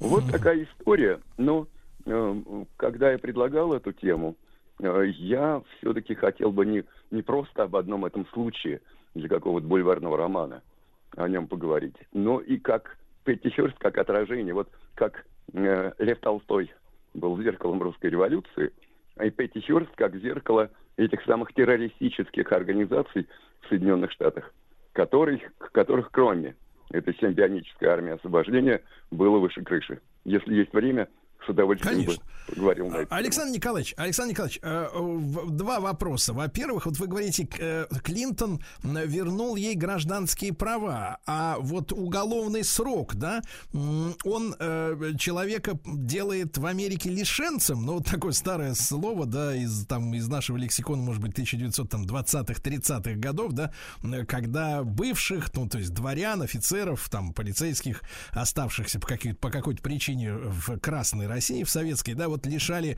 э, избирательных прав, в том числе и только там Конституция э, сталинская 36 года, она, соответственно, вот вернула всеобщее избирательное право людям. Это были лишенцы. А вот вы сказали, что Клинтон вернул ей права. В каком состоянии, в принципе, там находятся люди, которые, ну, по серьезным статьям отсидели и вышли, допустим? Ну, очень, очень тяжелая ситуация, на самом деле, в Соединенных Штатах. Э, Я помню, как один из моих студентов мне рассказывал, что однажды он вместе с, тремя своими э, ребятами, коллегами, э, одноклассниками э, ехал в машине, их было четверо. Остановила их полиция, нашли пакетик с марихуаной в машине, не стали разбираться, кому этот пакетик принадлежал, решили, что всем из них, и значит ему пожизненно закрыта возможность, хотя тюремного приговора не было. Просто он попал в, попал в, как это называется? В Э, протокол, да. в протокол попал, да. Ну, э, И, и соответственно, ему э, закрыта возможность в- всю свою жизнь занимать какую-то официальную выборную должность. Ну, это, это, это очень серьезно. И потом, когда Джимми Картер э, просто сократил ей приговор, э, э, сократил срок ее нахождения под стражей в тюрьме, э, она два года уже отбыла, и Джимми Картер вроде как э, смилостился. Э, а, но это не было э, то, что называется pardon, это не было помилованием. А помиловал только, официально помиловал только Билл Клинтон.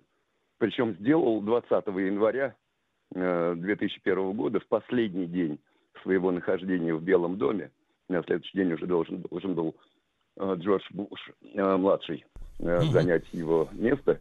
Вот, то есть без помилования она была лишена, ограничена в своих гражданских правах. Александр такой- Николаевич, такой то есть, закон. э, п- п- простите за ерничание, но получается, что вот вы упомянули несколько раз, да, Клинтона и вот этого студента, да, который поражен в правах просто за полицейский протокол без, э, ну, соответственно, без всякого судебного э, там э, заседания, да, без приговора, человек не имеет права занимать выборные должности. То есть, вспоминая Клинтона, который говорил, что он курил наркотики, но не затягивался, да, то есть, по большому счету, Да. если бы его в тот момент как бы за зад взяли бы, вот, то, в принципе, он бы как бы до своей выборной должности президента не дошел бы, да, по большому счету. Ну, не он один, потому что и Обама признавался, правда, признавался, что принимал только легкие наркотики, но, правда, начал признаваться уже после того, как его избрали сначала в Конгресс, а потом, э, соответственно, в, президента Соединенных Штатов. Понятно. Александр Николаевич, так вот, возвращаясь к тему, к теме вот обилия террористических вот таких организаций, да, такого левацкого толка, то есть не просто вымогатели денег, но еще и как бы носители неких социальных требований, да, насколько это для Да. штатов было характерно? Идейные были террористы. Есть не просто так они людей убивали, а формулировали какую-то идею. Э, Идея маоизма, троцкизма, марксизма была исключительно популярна в Соединенных Штатах где-то с э, конца 60-х годов и э, до, по крайней мере, до начала 80-х. А, Александр и, Николаевич, а в этой связи вот не да-да. могу не спросить. Смотрите, э, не- приходилось читать материалы, что вот э, насаждение фактически троцкизма в американских университетах, которое привело к э, фактически торжеству идей глобализма в современной демократической партии, вот уже сейчас, да, когда те люди, которые в 30-е годы там э, в вузы ходили, вот типа, они проросли, их внуки уже, соответственно, так сказать, полностью уже заняли там управленческие кресла, да, что насаждение троцкизма было способом защититься от э, коммунизма, да, то есть вот Советский Союз был невероятно популярным, э, Сталинский Советский Союз, и вот чтобы молодежь, недовольная, например, социальными, социальным устройством общества, не э, попала под влияние коммунистических идей, как альтернатива как бы была внедрена вот троцкистская идеология, другая, да, Э, вот, то, то- то есть ее достаточно целенаправленно внедряли, и вот это уже через 30 лет, получается, выродилось в, даже в бандитизм и в терроризм с такой вот троцкистской начинкой. Да, что было вполне логично. Ну, Абсолютно э, правильное наблюдение с вашей стороны, Э, потому что действительно, ну, посмотрите вот на всю эту прияду э, троцкистов, э, э, как они себя называли, коммунист с маленькой буквы «К», э, только не с большой, точно не сталинист, э, а, соответственно, кто у нас э, антипод Сталина, Троцкий. Э, друг- другой персонаж, который тоже был очень популярен в этом левацком движении, Мао Цзэдун. Вот такой любопытный факт, э, когда лидер «Черных пантер», а «Черная пантера» это была одна из самых видных таких военизированных группировок в Соединенных Штатах, существовала с 66 года, когда лидер «Черных пантер» Хьюи Ньютон в 70-м году посещает КНР. Его встречают, он там 10 дней находится, его встречают тысячные толпы поклонников, э, которые приветствуют борца против американского империализма. Встречается он, Мао был достаточно умен, чтобы с ним не встретиться, но встречается он с э, главой Госсовета КНР Джо Лаем, встречается с женой Мао, э, и вот представляете, какой эффект это имело на развитие, на поднятие этого левацкого, э, неотроцкистского, маоистского э, движения э, в Соединенных Штатах. Еще очень любопытные детали, вы посмотрите. От партии «Черных пантер» откололась другая организация, которая называется «Черная армия освобождения». Так вот, лидерша этой организации, они, видите, как интересно, они все армиями освобождения себя называли. Вот лидер этой э, организации по фамилии Шакур, э, она была сначала в 1977 году э, ам- арестована за убийство полицейского, получила пожизненный срок. В 1979 году бежит из, из-под стражи. И где всплывает в 1984 году, через пять лет, на Кубе. Получила политическое убежище. Вот это тоже, посмотрите, не будем недооценивать этот боевой остров, э, остров свободы под названием Куба, э, который во многом, конечно, тоже был образцом справедливости, э, гуманизма для очень многих черных, особенно черных. Удивительно, да. Александр Николаевич Штатов. друзья мои, да, доктор юридических наук, американист. В 54 году в этот день родилась Патти Хёрст, которую украли и сделали террористкой. Вот так.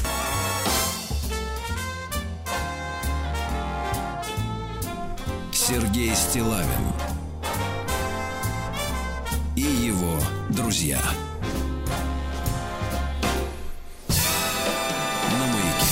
Дорогие товарищи, друзья, э, у меня две новости. Одна хорошая, другая просто новость. Первая новость заключается в том, что сегодня начинается Масленица, дорогой Владимир Александрович. Да.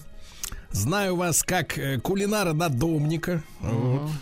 Блинных дел мастера, конечно. Да, да, да. Ну Вот. Но вторая новость отвратительная. Специалисты говорят, что есть блины можно одна штука с утра в день. Ну, что это такое? Ну, это что, что откуда эти люди? Господи, откуда эти люди? Вот, берутся-то, да, которые хотят нам обломать, э, знаете, испортить, извините, испортить э, удовольствие от э, замечательной традиции, да. Вот, э, ну, в итоге, если можно только одну штуку блина в день, то, в принципе, остается только радоваться самой традиции. Вот, и готовить чучело к сожжению. Да, Давайте сегодня, друзья мои, вкратце разберемся, э, что такое масленица, да, потому что у нас как бы вот, ну, есть представление о том, что это, да, такое как бы народная, народная забава некая, да, но в ней, в этой забаве есть, товарищи, смысл, в том числе и в поедании блинов, да. Э, Кстати говоря, на первом месте Все-таки с икорочкой, блинчики-то с икорочкой, друзья мои. А, Елена Феликсовна Теплова, заместитель директора Центра историко-культурных исследований, религии и межцивилизационных отношений факультета регионоведения и этнокультурного образования Института социально-гуманитарного образования Московского педагогического государственного университета, кандидат исторических наук. Елена Феликсовна, доброе утро. Доброе утро. Да, Елена Феликсовна, ну, судя по тому, что на Масленицу э, надо сжигать чучело, а в принципе это, как бы так сказать, вот э, в, в православной традиции укладывается не очень сильно. Вот, у нас, как бы так сказать, с чучелами аккуратно э, обращаются. Вот получается, что Масленица-то это совсем древняя история. Вот расскажите, пожалуйста, откуда берет начало этот, эта вся и неделя, и празднество, в частности? Ну, вы правы, действительно, э, Масленица, которая является одним из самых веселых и длинных праздников в году, длится целую неделю, конечно, э, взяла в себя и древние, еще дохристианские традиции, которые существовали у наших далеких предков, но вместе с тем у Масленицы есть глубокий христианский смысл. А, Конечно, если мы будем смотреть вглубь веков, то Масленица а, отмечалась а, славянскими народами, и, кстати, у многих народов существовала такая традиция, это празднование прихода весны, потому что заканчивается трудный период, период зимы, холодных, э, часто голодных, темных дней, и вот а, ожидание того, что наступает э, весна, наступают солнечные дни, появляется солнце. Мы, кстати, с вами тоже уже солнце видели несколько раз вот последние дни. Э, И вот это вот ожидание весенних дней, ну ведь знаете, часто это встречается и в русской литературе, но знаменитые стихи Федора Тютчева «Зима недаром злится, прошла ее пора, весна в окно стучится и гонится двора». Вот в этом основной, на мой взгляд, э, смысл э, Масленицы в том плане, что весна приходит. И, кстати, блин, о котором вы говорили, вот с точки зрения праздника есть один блин в день, это неправильно.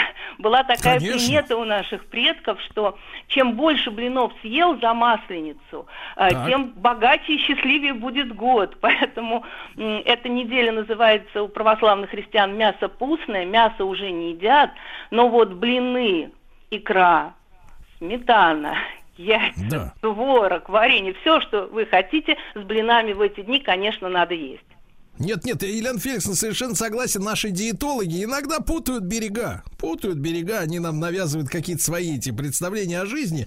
Вот, а, Елена Феликсовна, но почему блин? Вот э, в чем э, вот это именно традиция, да, вот печь блины, ну и корка, понятное дело, надо сказать, хорошо, э, можно сгущеночки, ну вот, просто маслом обмазать на худой конец, как говорится. Елена Феликсовна, откуда вот, вот этот блины-то пошли сами по себе? Ну, блины пошли, э, ну, вы понимаете, что древность всегда имеет много версий, которые э, рассказывают ученые. Ну, с одной стороны, конечно, славяне почитали бога Ерилу, появлялось солнце, и вот этот круглый прозрачный блин, это как раз э, как бы символ этого солнца. А, кроме того, поэтому приближение весны пекли вот эти круглые по форме солнечные лепешки, потом стали блины. Когда человек съедал это кушанье, считалось, что он получает э, частичку солнечного света, тепла. Постепенно блины заменяли, э, лепешки заменяли блинами, и они являются как бы символом солнца, плодородия, наступающего обновления. Но в русской традиции, как мы с вами знаем, у блинов есть еще одна, а, ну, как бы одно назначение. А, Это, собственно говоря, поминальная поминальная а, еда, и а, как раз вы говорили, что будет сжигаться чучелка, так вот, Да. как раз с другой стороны, да, и другое развитие образа блина, это то, что а, это поминки по зиме э, что э, вот как бы таким образом люди провожают зиму, ожидают весну, и таким образом выпекание блинов стало своего рода ритуалом привлечения солнца, благоденствия, достатка, благополучия. Ну и э, считалось, что чем больше будет приготовлено и, заметьте, съедено блинов, тем лучше будет урожай и быстрее начнется весна. Да, да. Елена Феликсовна, а теперь вот к чучелу, да, если перейти. Это, во-первых, настораживает, что это баба. Вот, это у нее есть конкретная, четкая. Вот э, э, а она кто? Ну, конечно, э, чучело, вот которую делали, э, создавали, баба, да, это как раз вот ее называли масленицей. А, На самом деле это э, как бы кульминация всего праздника, завершение. Э, Как и сейчас э, чучело создавали и придавали ему женскую форму, иногда одевали в лапти, обязательно завязывали по бабье платок вокруг шеи, возили ее, возили в гости, посещали различные мероприятия, но вот она как символ вот той самой зимы, да, той силы, которая должна уйти. А, Кстати, вот в этом костре, в котором сжигали масленицу, очень часто сжигали разные старые вещи, то, от чего хотелось избавиться. Считалось, что вот этот очистительный огонь, но это тоже обращение да, к языческим временам, очистительный огонь дает возможность как бы выйти из, ну, очиститься от всего нежелательного, дурного, да, в весну, в начало как бы года. Очень часто у славян э, вот эти события были связаны и с приходом э, смены календаря. Поэтому конечно, эм, помимо, кстати, чучела, там был еще один герой. Это был и медведь. Если живого Медведь? медведя не было, он появляется позднее. Еще какой-нибудь мужчина наряжался в шкуру, потому что э, мы знаем о том, что с приходом весны хозяин лесов, тот, кто мед ведает, да, выходит символизирует приход весны. Поэтому у Масленицы на самом деле исторически два вот этих вот символа. Это баба, как вы сказали, и вот медведь, который Да, просыпается и говорит о приходе весны. Елена Феликсовна, ну смотрите, э, бабу, значит, возить в гости, как куклу, да, значит, она Мгм. по избам ездит, ездит, и потом, соответственно, ее бедолагу, как Джордана Бруно, мож- можно сказать, на костер вместе со старыми матрацами, да, и так далее, шматьем, все это сжигается, понятно. А медведик, он что должен делать, вот, э, как Ну, бы, кроме того, что- медведик в этом случае, медведик как символ того, что весна наступает, его он участвовал. Ведь Масленица это, как я сказала, уже и очень праздничные события, ярмарки, гуляния, катания. А, Медведь а, мог участвовать в неких э, выступлениях скоморохов, да, он мог веселить публику. А, В этот же дни мужчины показывали свою удаль. Кстати, в Масленице есть такой а, элемент сватовства. Молодожены, которые поженились до Масленицы, должны были уже прилюдно, могли прилюдно поцеловать друг друга, дарить подарки, а Так. во время этих гуляний молодежь присматривалась друг к другу, потому что следующий сезон свадеб будет уже после Великого Поста. Поэтому посмотреть, показать удаль. Поэтому такие, знаете, шуточная борьба с медведем, да, кулачные бои, залезание на столб, вот это все принимало вот такую э, символику радостного праздника, гуляния. То есть залезть на стол, а там суперприз, да, сверху. Конечно, стоит. Конечно. Сапожки, например, какие-нибудь там кроссовочки. Вот. Э, Елена Феликсовна, а само название масленица, понятно, что это с маслом связано. Почему вот оно, откуда Ну, произошло? знаете, на самом деле у масленицы существует очень э, три, как бы, или две основные версии. Ну, конечно, первое это то, что как бы едят блины, да, используют много масла. Традиционно это была ситуация умаслить весну, да, умаслить весну. Э, Для нее как бы готовился этот праздник, ее надеялись как бы приветствовать таким образом. Вот, поэтому э, как бы люди старались задобрить и говорили масленица, а другой э, вариант это связано с тем, что масленица как раз э, период без мяса, но зато масло, э, молочные продукты, поэтому часто масленицу называли и честной, и широкой, и обжорной, и даже разорительницей, потому что э, щедрое угощ- угощение на масленицу – это правило этого праздника. Елена Феликсовна, и э, мы после короткой рекламы поговорим вот с самым настоящим шеф-поваром, нашим другом Антоном Сальниковым о рецептуре и о том, как правильно готовить блины, да. Э, С вашей точки зрения, вот классическая все-таки начинка для блина, да, у славян, вот что это было? Вот э, что они в блин, как говорится, заворачивали традиционно? Вы знаете, у славян традиционно в блин заворачивали то, что было под рукой. Так. А, поэтому это могли быть, как я уже говорила, молочные продукты, начинка, яйцо с э, какими-то, возможно, овощами. Конечно, это были приготовленные, сохраненные различные ягоды и фрукты, которые по-разному хранили. И вот знаете, мы когда говорим о масленице, это один из специфических э, событий, которых очень сильно приплетаются языческие и христианские э, смыслы. Дело в том, что масленица это на самом деле подготовка к Великому посту с точки зрения христиан. А, Да, и человек перед ним должен- надо, Елена Феликсовна, и перед ним надо набраться сил, правильно? Поэтому надо съесть как можно больше, товарищи блинов, а не по одной штуке с утра, как нам диетологи советуют. Елена Феликсовна Теплова с нами была э, в гостях в эфире с э, кандидат исторических наук. Сергей Стилавин и его друзья. Друзья мои, так и теоретическую базу под масленицей мы э, сформировали, да, Владислав Александрович? Точно. А теперь, да, а теперь, проигнорировав советы так называемых нутрициологов, мы э, примемся за блины непосредственно. Антон Сальников, шеф-повар с нами. Антон, доброе утро, рад нашей, нашей новой встрече. Да. Доброе утро. Антон, масса вопросов, да, масса вопросов. Вот первое. Какая, с вашей точки зрения, сковорода наиболее пригодна для приготовления масленичных э, блинов, если учесть, что у нас есть в стране и, и газовые, и электроплиты? Вот для обоих этих вариантов какой, э, какая э, сковорода идеальная? А, ну, вы знаете, Сергей, для меня самая идеальная и удобная сковорода, это, наверное, чугунная, тяжелая сковорода, потому что самое главное, что она делает, это она равномерно распределяет тепло, из-за того, что она тяжелая и чугунная. И блинчики равномерно получаются румяные. С одной стороны румяные, а с другой, например, бледные. Вот. И тут, наверное, независимо от того, какая плита газовая либо электрическая, вот самый лучший друг для приготовления это чугунная плита. Ну, Вот плита Да. сковорода. Да.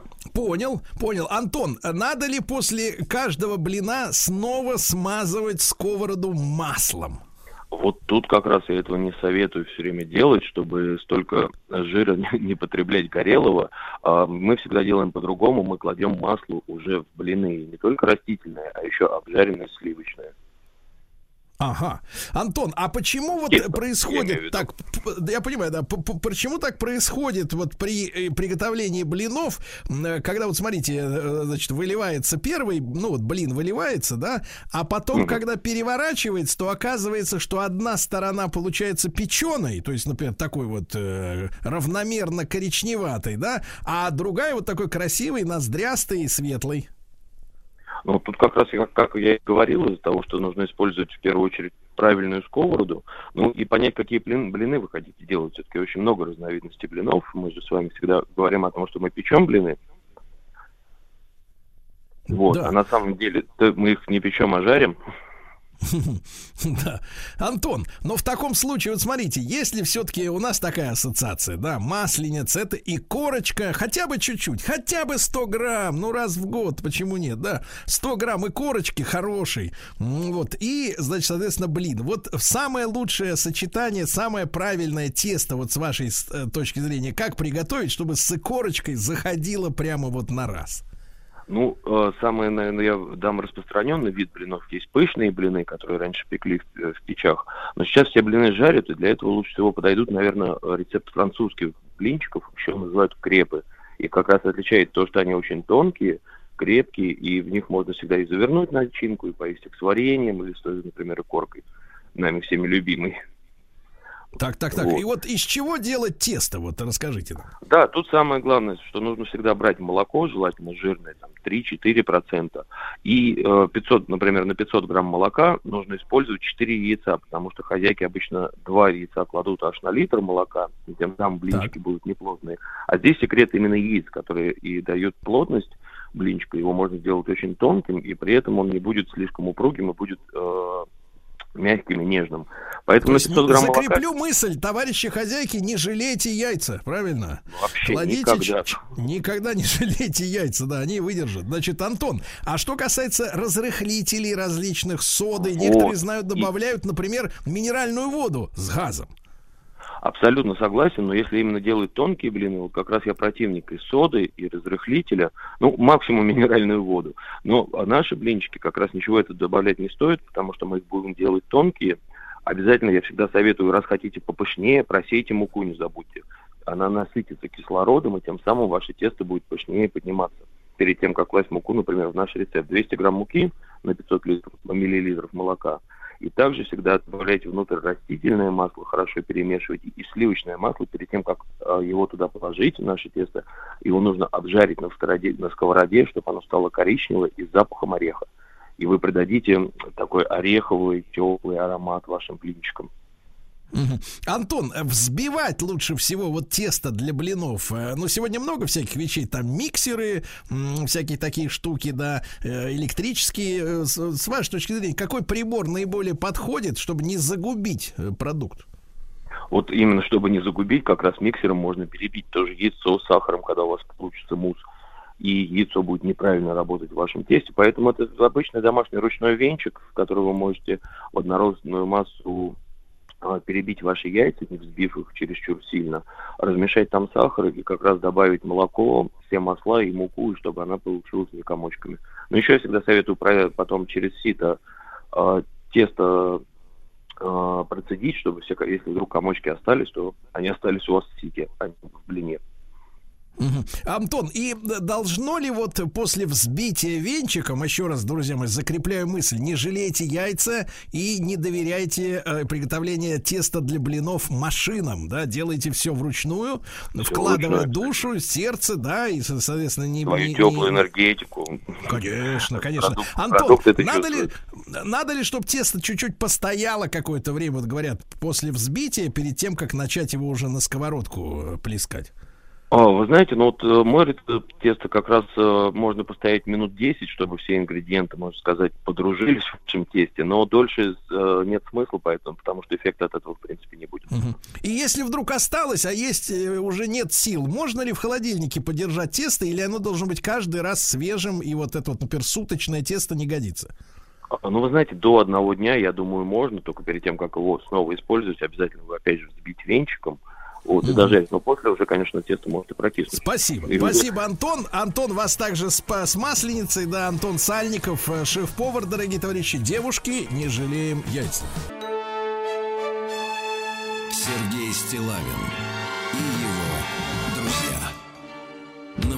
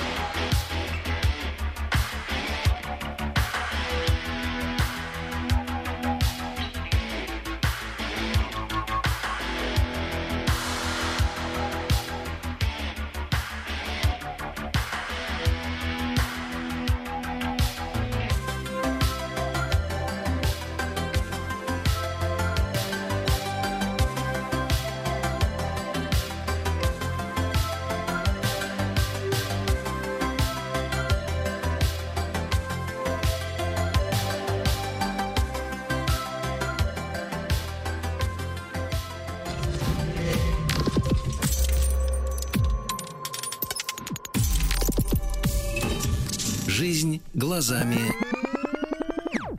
Вы не поверите, дорогие товарищи, но сегодня проект «Жизнь глазами физиогномиста». Это вот э, человек, который вот посмотрел на тебя, да, Владуля, и сразу сказал, что почем, что у тебя там внутри. Что, что у меня с печенью? Вот и с печенью что, и какие планы на вечер, и как ты жизнь свою прожил, все видно сразу. Сегодня с нами Артем Евгеньевич Павлов, эксперт-криминалист, психолог, физиогномист, эксперт по анализу поведения. Артем Евгеньевич, доброе утро. Доброе утро. Да, Артем Евгеньевич, ну, давайте, может быть, первый вопрос такой общий. Насколько вам грустно смотреть на людей? Да, парни, забавный, конечно, забавный выбор. Э, Знаете, есть такой, так, такая фраза «билет в один конец». Вот, вот, вот, это, вот, вот это билет в один конец. Когда начинаешь изучать проективные методики, э, начинаешь видеть то, э, чего видеть, собственно говоря, иногда и не хочется. Вот, поэтому, ну, принимаю это как неотъемлемую часть своей жизни. Что поделаешь? Мгм. А, Артем Евгеньевич, э, ну, поскольку вы все-таки эксперт-криминалист, да, вот м, у многих, э, во многих профессиях есть, э, так сказать, вот такой, не знаю, как точнее назвать, э, синдром, когда везде видишь проблемы. То есть это начинается, я так понимаю, на третьем курсе у тех же врачей, они у себя начинают находить все заболевания. Э, Молодые милиционеры начинают видеть везде бандитов, так сказать, в любом автобусе, в лифте. Вот сразу понимают, что человек не просто так идет на рынок, а подрезать кошелек и так далее. Вот э, м, как, как вот действительно вот вам тяжело вот, э, ну, вот находиться в обществе? Ну, смотрите, есть такая э, штука, называется лицевая перцепция. А, Так, это это что? восприятие человека человеком. То есть восприятие. Мы же, э, ну, ну, ну вы же люди не совсем обычные. Э, Вы, наверное, когда э, девушку видите, вы же ей не на лицо смотрите, да? А большинство людей, большинство мужчин, как это не парадоксально может звучать, они смотрят э, людям на лицо и делают выводы о том, что это за человек по его чертам лица. Так природа очень интересно, значит, распорядилась, вот. И когда мы общаемся с определенным контингентом людей, ну там те же милиционеры, вот у них все-таки процент э, жуликов, с которыми они встречаются, он немножечко повыше, чем у всех остальных. да. Поэтому у них возникает некий клише, некий шаблон восприятия, и а, и он начинает распространяться, в том числе и на других людей. Поэтому, конечно, к вот этим вот шаблонам восприятия лучше, э, ну, так сказать, э, относиться э, с определенным, так, с определенной критикой, да, с внутренним понижающим коэффициентом, если такое слово умное можно применить в, нашем, в нашей беседе. Вот. То есть, на самом деле это не бесполезно. Это как руководитель хорошо видит, не понимая психологических особенностей, хорошо видит э, будущего хорошего сотрудника. Или как вот э, э, с- с- посмотрит доктор на вас и скажет, так, Сереженька, пора завязывать вам с этим делом. Артем Евгеньевич, я, конечно, не буду уточнять, каким-то образом вы поняли, что мы с Владиком смотрим не на лицо. Вот, это оставим, это личное. Да, я, потому что, тем- я потому что вас с максимума еще помню, понимаете? Я же, я же old school. То есть вы э, э, всю, бумер. э, всю историю болезни, да, изучаете, я понимаю. Конечно, конечно, конечно. Так, хорошо, Артем Евгеньевич, но вопрос. А, Тогда смотрите, вот э, смотришь на человека, да, и он как-то вот э, ну, вызывает вопросы, подозрения. Насколько, с вашей точки зрения, уже у вас, как у профессионала, может оказаться, что человек внешне ну, такой тревожный пассажир, а на самом деле хороший человек, замечательный, пригодный для семейной жизни, и в работе не вор, не лодырь. Вот насколько это в первое впечатление, ну, скажем, не обманывает нас? Сергей, на самом деле очень правильный вопрос, э, потому что я не зря начал говорить про клише. Потому что с кем поведешься, так тебе и надо. Вот это, ну, это, как сказать, классика, понимаете? А, Как э, человек не сам воспринимает другого человека. Это делает его мозг, черт возьми. И к сознанию, к рациональности это не имеет вообще никакого отношения. А, Время распознавания человека по принципу нравится-не нравится, знаете сколько? 0,03 секунды. То есть 30 миллисекунд мозгу нужно для того, чтобы, взглянув на человека, сделать вывод. А, хочу к нему броситься в объятия, ну, как к вам, предположим, да? Или хочу бежать от него, как от огня. Ну, может, как, я не знаю, от меня. Вот. А может быть еще какое-то третье решение. Но вся эта штука, она базируется на трех вещах. Она базируется, прежде всего, на жизненном опыте. Ну, то есть, что в прошлом-то? Если тебя, так сказать, женщина бьет 20 лет, то потом от всех женщин будешь ругаться, понимаете? Да. То есть уже вне, вне зависимости от физиогномики. И очень часто бывает, что мы наделяем человека качествами, которые являются отражением либо наших страхов, либо наших желаний. Поэтому изучать э, по-хорошему психодиагностику нужно всем. Это вы прекрасное дело делаете, популяризируете вот эти проективные методики, потому что это каждый человек должен понимать. Вводить у себя повышающие, понижающие коэффициенты, когда он общается с людьми. Это действительно То есть, очень Артем важно. Евгеньевич, Артем Евгеньевич, если брать женский словарь, да, хотя женщины иногда говорят, что не надо их так буквально воспринимать, что они говорят, то есть иногда они говорят, но смысл они вкладывают другой, чем они говорят, ну, в общем, с ними непросто, да, как вы понимаете. Но у них есть два таких слова. Во-первых, химия, и во-вторых, харизма. Вот только от женщин слышится все время про химию и про харизму. Вот это история как раз самообмана, да, какого-то, вернее, проектирования своих, проецирования своих, м, своих фантазий на реального человека. А нет, а нет. А, значит, а, как это? Я, и, и- и ты бы давно от меня ушла от меня, но харизма, харизма, харизма моя, да, как песня поется. Значит, в чем здесь дело? А, Есть э, базовые архетипы, мужские и женские, которые эволюционно сложились. Предположим, самый старый базовый архетип мужчины – это архетип охотника. Это вот который самоуверенный, такой целеустремленный, волевой, который, значит, покровитель, в лес ушел один, значит, мамонта оттуда, значит, припер, всех накормил, значит, если надо, защитил. То есть вот такой. Это и есть харизма. Значит, эту харизму, ее действительно можно считать, в том числе и по лицу. То есть предпосылки в психотипе, их, конечно, видно. Значит, сейчас я бомбу просто положу, положу и сразу взорву, чтобы было понятно. Да, значит, а, а, наибольшее, есть такое исследование, американцы сделали, наибольшее количество измен женских а, происходит во время овуляции. А, Почему? Потому что а, когда мозгу, когда телу необходимо получить хорошую генетику, а, он начинает сравнивать. А вот э, тот ботаник, с которым я живу, он может дать хорошую генетику или не может? И в этот момент а, вдруг в баре э, она видит, э, ну вот такого, э, прям скажем, Сергея Стилавина. И, ну, естественно, как бы, ну вот, э, теряет, теряет, теряет волю и сопротивление. Значит, это, это, это, это- я не сексист ни в коем случае, здесь ни грамма этого нет абсолютно. Это научно, научно, научно Нет, нет, вы не факт. сексисты, вы даже не подмазываете. Это просто так у нас такой разговор нормальный. Да, это, знаете, и, но на самом деле этих историй мы- есть много и в обратную сторону, да, со стороны мужчин. То есть мужчина, предположим, э, всегда смотрит на попу женщины, когда она выходит из э, комнаты. Ну, так эволю- эволюция так распорядилась, потому что, ну вот... Ну, потому что, как правило, когда она выходит, то он сидит, и это на уровне глаз просто все логично. Ну да, поэтому, девушки, если хотите, чтобы запомнили вас, да, перед тем, как выходите из комнаты, повернитесь и улыбнитесь, будет очень классно. Вот.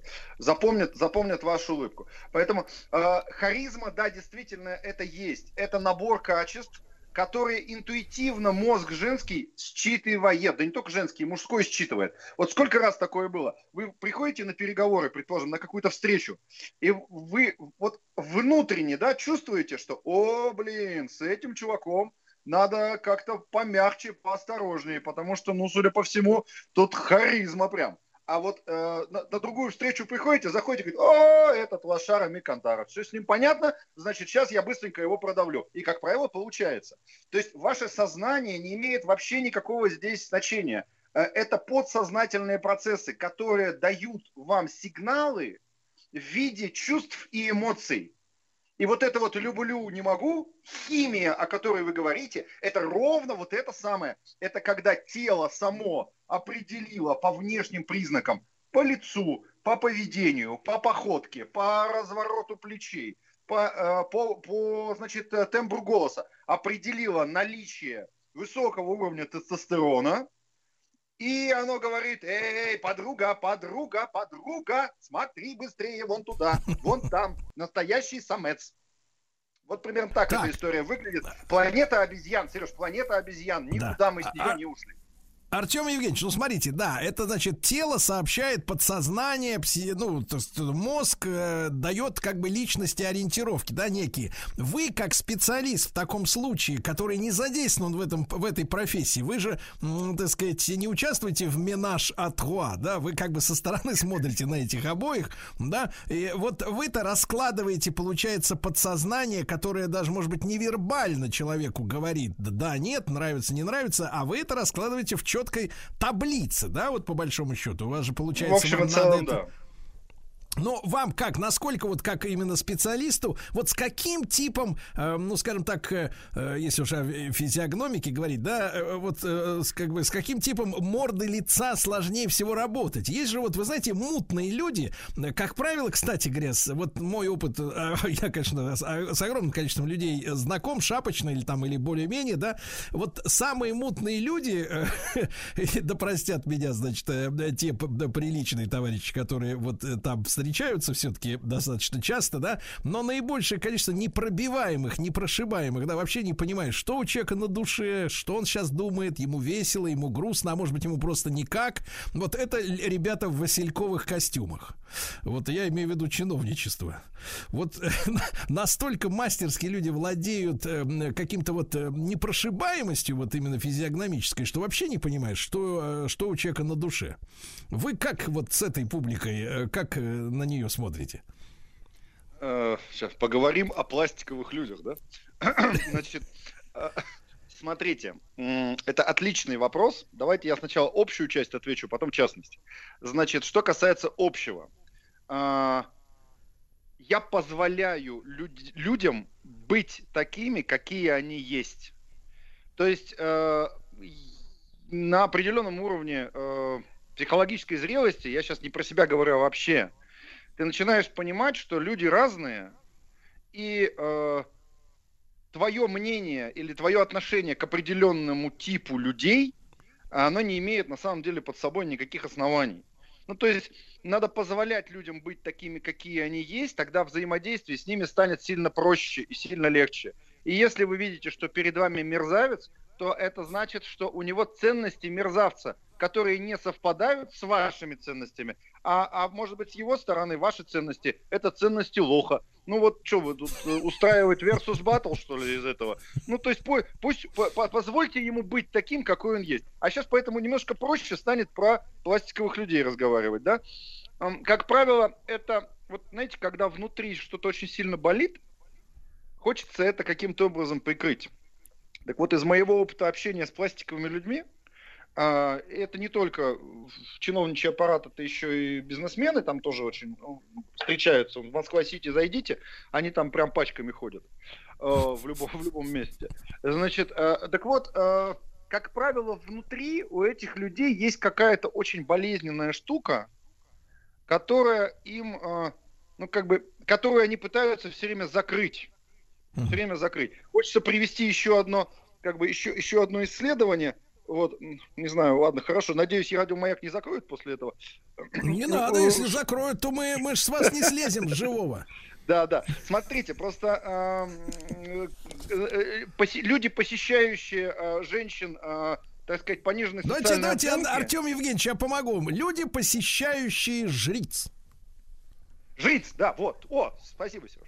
Значит, люди, посещающие жриц и а, предъявляющие к их услугам наиболее экстравагантные требования, вот так скажем, Так. красиво, да, вывернем? Да, да. Это, как правило, банковские служащие, это вот эти безликие клерки, это различного рода вот люди, у которых э, покерфейс по жизни совсем. Это вот есть такая вот штука. Поэтому это ну, э, с- со снисхождением надо к Нет, нет, нет, мы уже всех, потому всех что прощаем, конечно. болит. Артем Евгеньевич, и вопрос, смотрите, у нас э, у женщин, да, вот если опять же мужчины, женщины, у женщин распространен такой, скажем так, ну не у всех, конечно, есть открытые, искренние девушки, но, как правило, артистизм, какое-то желание завуалировать, неумение называть вещи своими именами пор- порой, или какие-то придумывать смыслы общеизвестным словам, да, на самом деле она имеет в виду одно, говорит другое. Вот насколько вам проще, как специалисту, физиогномисту и эксперту по анализу поведения, э, считывать мужчин в среднем, да, и женщин? Насколько женщинам удается, благодаря их такому кошачьему, скажем так, поведению, камуфлировать себя истинную?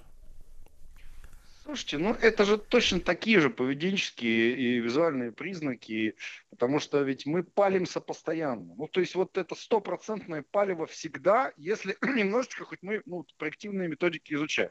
Потому что что такое, почему люди выбирают разную одежду, разных цветов, разных фасонов, почему разные машины выбирают, почему, это же все проекции из э, психологических особенностей. И если мы это знаем, мы прекрасно понимаем, э, чего ожидать от этого человека. Поэтому живем без, ожиданием, с- без ожиданий, с пониманием.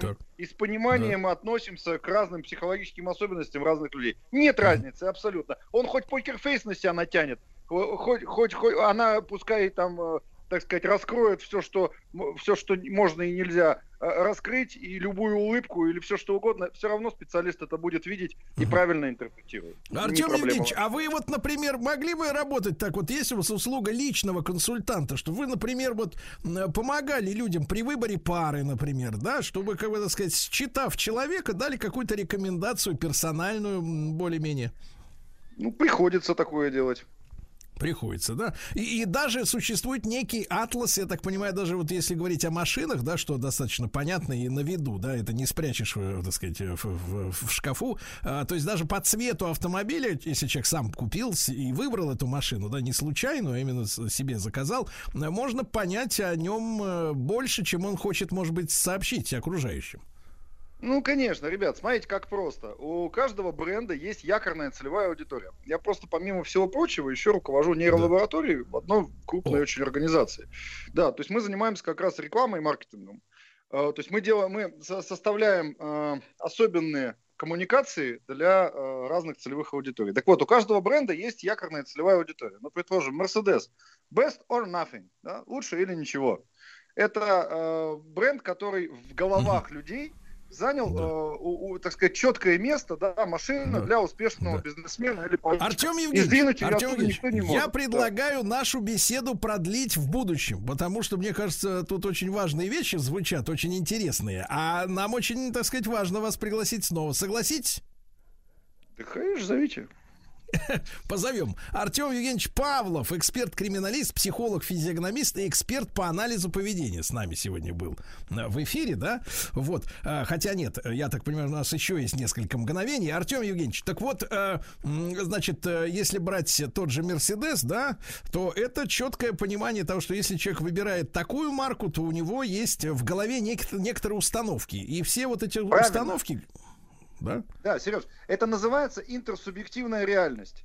То есть, на самом деле, нет никакого Мерседеса, нет никакого Ауди, нет никакого Пежо, и тем более нет никакой Лады Приоры. Не существует. Есть, есть а, Я, я позвоню этих- ребятам из автоваза и сообщу им, что нет никакой Да. Лады Приоры. А Павлов сказал, да.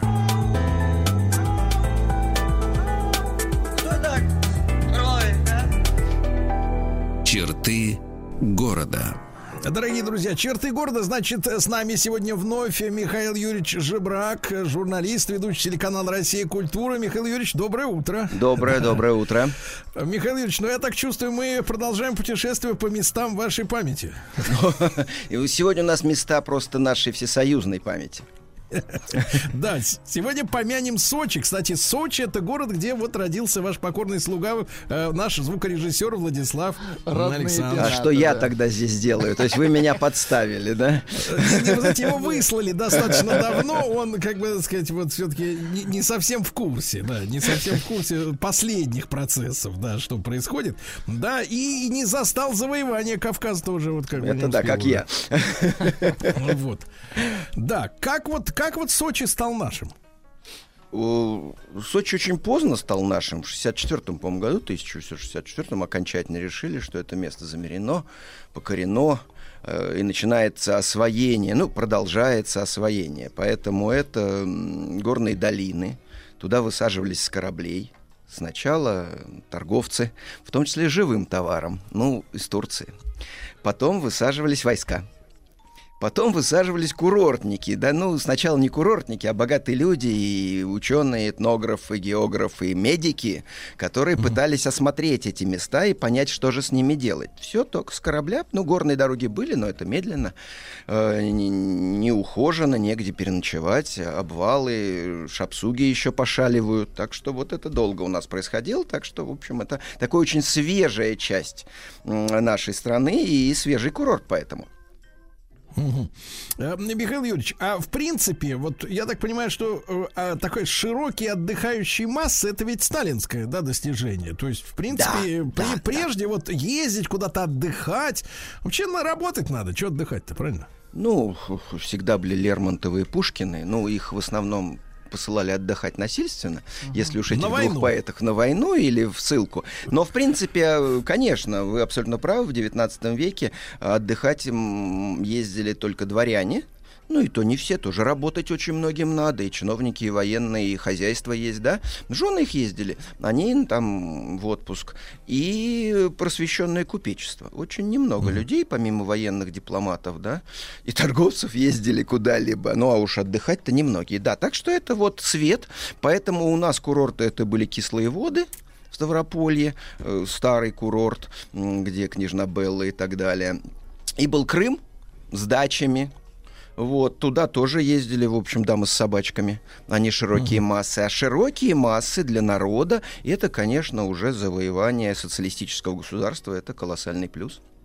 Да. Михаил Юрьевич, а всегда ли вот Сочи был пригоден для отдыха? Потому что я, насколько понимаю, с- с- например, пальмы, ну, к примеру, да, Да. они же появились, как это сказать, искусственно. Пальмы Да, появились искусственно, это не подвезли, мудрено да. было. Но вот для меня было шоком всегда непонятным. Я люблю юг, но я, правда, вот у нас было такое разделение в Советском Союзе. Крым — это дикий больше отдых. Там можно с рюкзаком, дикарем. Вы ну, про Коктебель, да, и про ну, вот эти я там все нудистов. обошел, все обошел. И нудистов тоже мимо проходил с рюкзаком. Вот. А Сочи был таким всенародным курортом, поэтому, конечно, шахтеры Воркуты голых не поймут. Так что там с этим было аккуратнее. Почистили немножко Да, да, Черноморье, да, да. да. И даже посмотрите, Гайдай э, в этом году, по-моему, столетие его празднуют. Вот, э, легендарный наш кинорежиссер. Вот, это был самый народный кино, это комедиограф, да вообще режиссер страны. Потому что, ну, был Данеля с прекрасными фильмами, Рязан, ну, у нас множество режиссеров, да, но никто из них не собирал 70 миллионов за первые полтора, у нас считали за полтора года, 70 с лишним миллионов просмотров. У них было 15, 20, 25, а тут 70. Так что Гайдай, он очень... э, не все его любят. В основном, конечно, все. Вот. э, вот. А Гайдай... Любят те, кто не собирали 70, вот те и не любят. Да, да, да, да, да. Вот. Только два фильма победили Гайдай уже вось там на рубеже 70-х, 80-х. Вы их знаете и сразу скажете, да, да, конечно, я подозревал. Но я скажу. Это «Москва слезам не верит» и «Пираты 20 так они назывались, 20 века. Вот, а до этого Гайдай царил у нас. Вот, и он действительно понимал вообще, что надо снимать для населения, и у него четкое разделение. Он Семен Семенович Горбункова, э, милиционеров, контрабандистов и м, Дом управа, который друг народа, он снимал в Адлере, ну, в Сочи, да, скажем так, да. Вот, там действительно живут те люди, которые лучше жене шубу купил, но вынужден поехать э, да, в круиз. А когда он снимал студен- студентов, которые спят э, под деревом в, в мешке, «Кавказская пленница», да, хотя формально это Кавказ, но снимал он в Крыму, потому что там атмосфера другая, там дух вот такой другой, более, не то что более вольный, более студенческий. Вот, поэтому вот э, Крым принципиально отличался и в советское время. Вот, э, я чаще бывал в Крыму, и когда я читал литературу, что в XIX веке, вот когда мы еще осваивали военным путем вот это побережье Кавказа, это считалось гиблым местом, и послать на Кавказ это просто умереть.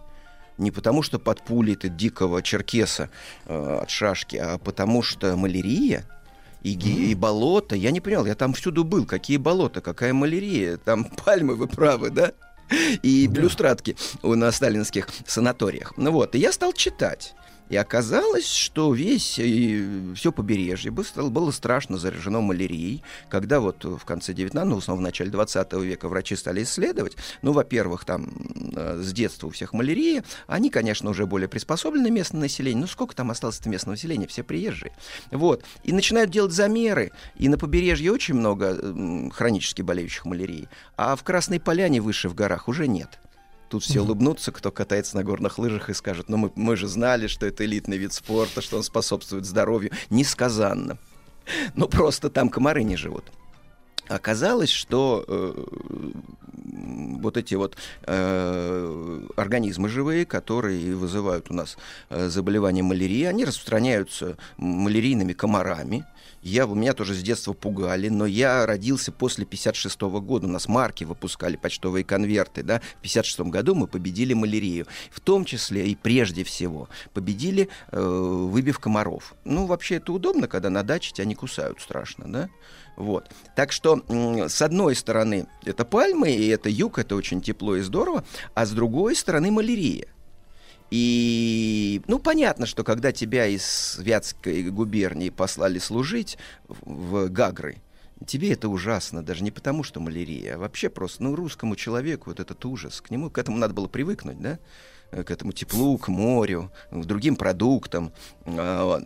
Но и малярия, малярия, малярия. Вот. И с ней начали бороться.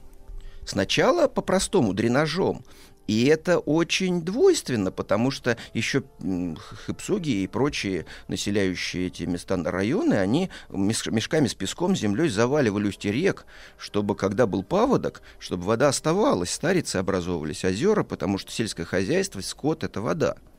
Вот. А с другой стороны, в этих болотах, в этих э, застоявшихся водоемах, в этих лужах распространяются комары. Значит, сначала просто дренаж. Просто все лужи отводили. Бросали на это рабочих, и они это все осушали. Потом свиные фермы на гнилых болотах Адлера. Свиные? Свиные. Свиные, Оказалось, что когда комар купа- э, кусает крупный рогатый скот, вот, то вот это вот э, существо, которое он э, распространяет, оно умирает в крови крупного рогатого скота. Это поэтому была, когда туда начали в 20-30-е годы ездить литераторы, и они поэтому друг про друга все говорили, что да, он не заболеет малярией. Ну, свиньи же они. Такая у них была распространенная шутка. Так что свиные фермы на гнилых болотах Адлера. Это тоже был способ просто, чтобы вот комар кусал, кусал, но не человека. Вон, кусай, да, у нас коровы есть. Вот, потом нефтирование. Заливали нефтью на гектар. Да, на гектар водоема почвы 4 тонны нефти. Убьет комаров, убьет все остальное тоже. Но о- об этом способе думали. И все-таки очень таким серьезным способом и очень много сделавшим против малярии была рыбка маленькая, гамбузия. Так. Ну, типа гуппи, только вот. Она очень живучая и прожорлива. И в лабораторных условиях она за сутки съедает 500 личинок вот этих вот первейших. Ну, сколько она съедает в неболаторах, мы не знаем, но съедала, и комары уходили. Прожорливая, да? Да, да, да. Поэтому всюду были в центре Сочи. Такой там есть сквер перед художественным музеем, не вспомню, как он называется, но там на одном конце стоит э, Островский, а на другом прекрасное здание художественного музея. Вот вы знаете, вы же Нет, местный. я уже не знаю. Вы уже не знаете, вот. И там сохранилось здание малярийной станции. Вот, на нем табличка есть, потому что для Сочи это было... Понятно, что курортников особо не пугали, но для Сочи это было очень важно. И туда приходили ребята с банками, им отливали эту гамбузию, и они по своим дворам расходились и прямо кто в колодец маменьки выльет, кто папе в прудик, который он выкопал, чтобы утки ели, вот, кто в реку пу- пусканет их. Вот, эта гамбузия в, э, в Адлере стоит э, такая статуя, рыбка, ну и все ходят мимо, о, рыбка, рыбка, ее, наверное, подают в местном ресторане, они думают, да, вот, ну, конечно, а море это рыба. Нет, это маленькая гамбузия, которая, ну, только большой памятник, которая вот очень много личинок комаров съела. Ну и потом ДДТ, я не о Шевчуке, Я о Дусте. Придуман был Дуст в 40-е, по-моему, годы. Химия. Химия, да, да, да, да. Стали заливать, и все, оказалось, что малярия ушла. Ну, курорт и до этого развивался. Пирогами и блинами и сушеными грибами. Вот, да, видите, какая интересная история, а не только пальмами. Справились. Слушайте, а ведь, но если нет гамбузии, то подойдет и соляра, правильно? Да, да, да, конечно. А наоборот Да нет. люди уйдут. Э, Кстати, Хорошо. во время войны, раз уж мы с вами вспоминаем тяжелые годы, были случаи, когда паровозы топили воблой. Вот в Астрахани или еще где-то. Ну вот все. Воблой? Воблой. А она жирная, хорошо горит. Нет дров. И не срубить ничего, а надо вести эшелон. И вот подгоняют вагон с воблой, перегружают э, в эту самую, как у них, в, то- в- в- в тамбур, в тумбур, как у них называется, где уголь хранятся. И поехали на вобле. Были такие Да вы случаи. что? Хорошо горит, да. Так что в обратную сторону тоже гамбузи солярку заменяет, если надо. Слушайте, удивительная Удивительно, история. да. Владислав Александрович, вы жили столько лет и вообще, в принципе... Но вот воблой не топил поезда. Да. Да вот. Я делал А, фильм мои, просто о железнодорожниках во время войны, так что это все байки, рассказанные самими же железнодорожниками. Да. Да, да, да. Друзья мои, Михаил Юрьевич Жебрак, э, журналист, ведущий телеканала «Россия. Культура». Мы сегодня в нашем проекте «Черты города» о Сочи говорим, который не сразу встал э, курортом номер один в стране.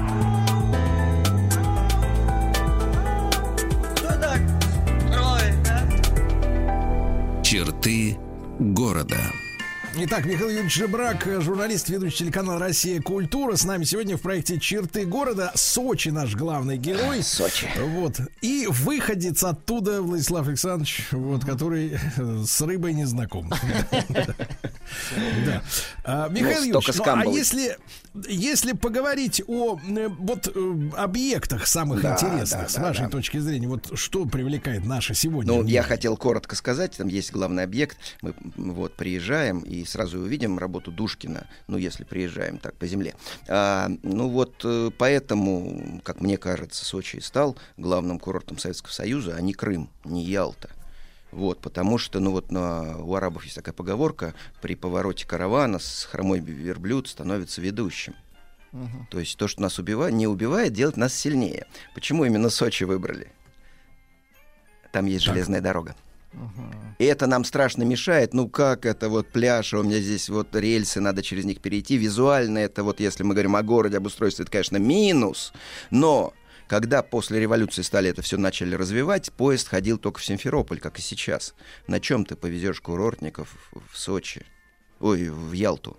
Ну, на Орбе, да, с турком в Красной Феске. Автобусов в таком количестве не было, да? А тут поезда, и все, и они приезжают сразу куда хоти- хочешь, в Хосту, в Гагры, в Сочи, да, в Туапсе. Поэтому, конечно, железная дорога, это очень много значило для... Ну, и наличие воды большой, ну, там много всего, много деталей, но прежде всего железная дорога. И вот мы приезжаем, видим восхитительный вокзал работы Душкина. Вот, это просто... Вся Италия сложилась в этом здании, башня компанила, огромные арки, дворы, штукатурка с мраморной крошкой, чтобы Вокзал блестела. красивый, это факт, да. Вот, э, местные власти очень хотели вот так по-восточному сделать еще красивее, и много ему бронзулеток предлагали, но деньги-то есть. Он отказывался, ему все-таки хотелось это сделать стилистически. Но строить было сложно, потому что это настолько точка, ну, важная, что железнодорожное начальство, курортное начальство, местное начальство, ЦК, ну, там санатории как без ЦК. Вот, даже проект возили в Тбилиси, потому что, ну, как-то это Кавказ, и там какие-то органы тоже головные сидели в Тбилиси, а не только в Москве. И на дачу к Сталину. Вот как, вот так он утверждал этот вокзал. Вот, вокзал получился. Есть мор-вокзал еще одного шедеврального, уникального архитектора, Лабяна. И на мор-вокзале наверху будете, там посмотрите, там два ряда скульптур, вот, э, наверху, на юге стоит аджарец с лозой, наверное, на, э, на западе украинский парубок, на севере якут с олененком и на востоке киргиз с э, беркутом. Они такие в национальной одежде, хорошо закутанные. Они же времена года, обнаженные женщины потому что даже зимой в Сочи женщина обнажена. Вот, так что хороший, красивый вокзал. Я вам описал самую главную его достопримечательность. Мор вокзала работы Алабиана. Желтовский главный был архитектор, то есть он проектировал город. И вот типа эти вот небольшие здания, которые сохранились трех э, и- и- этажные э, 40-х, 50-х годов, это Желтовский. И вот э, бывшее здание администрации города, это Сейчас художественный музей это Желтовский, просто изящнейший дворец. И э, сочинцы, естественно, гордятся, ну и все мы гордимся их зимним театром. Э, 88 колонн, ну а что там в Парфеноне было 36, у нас 88.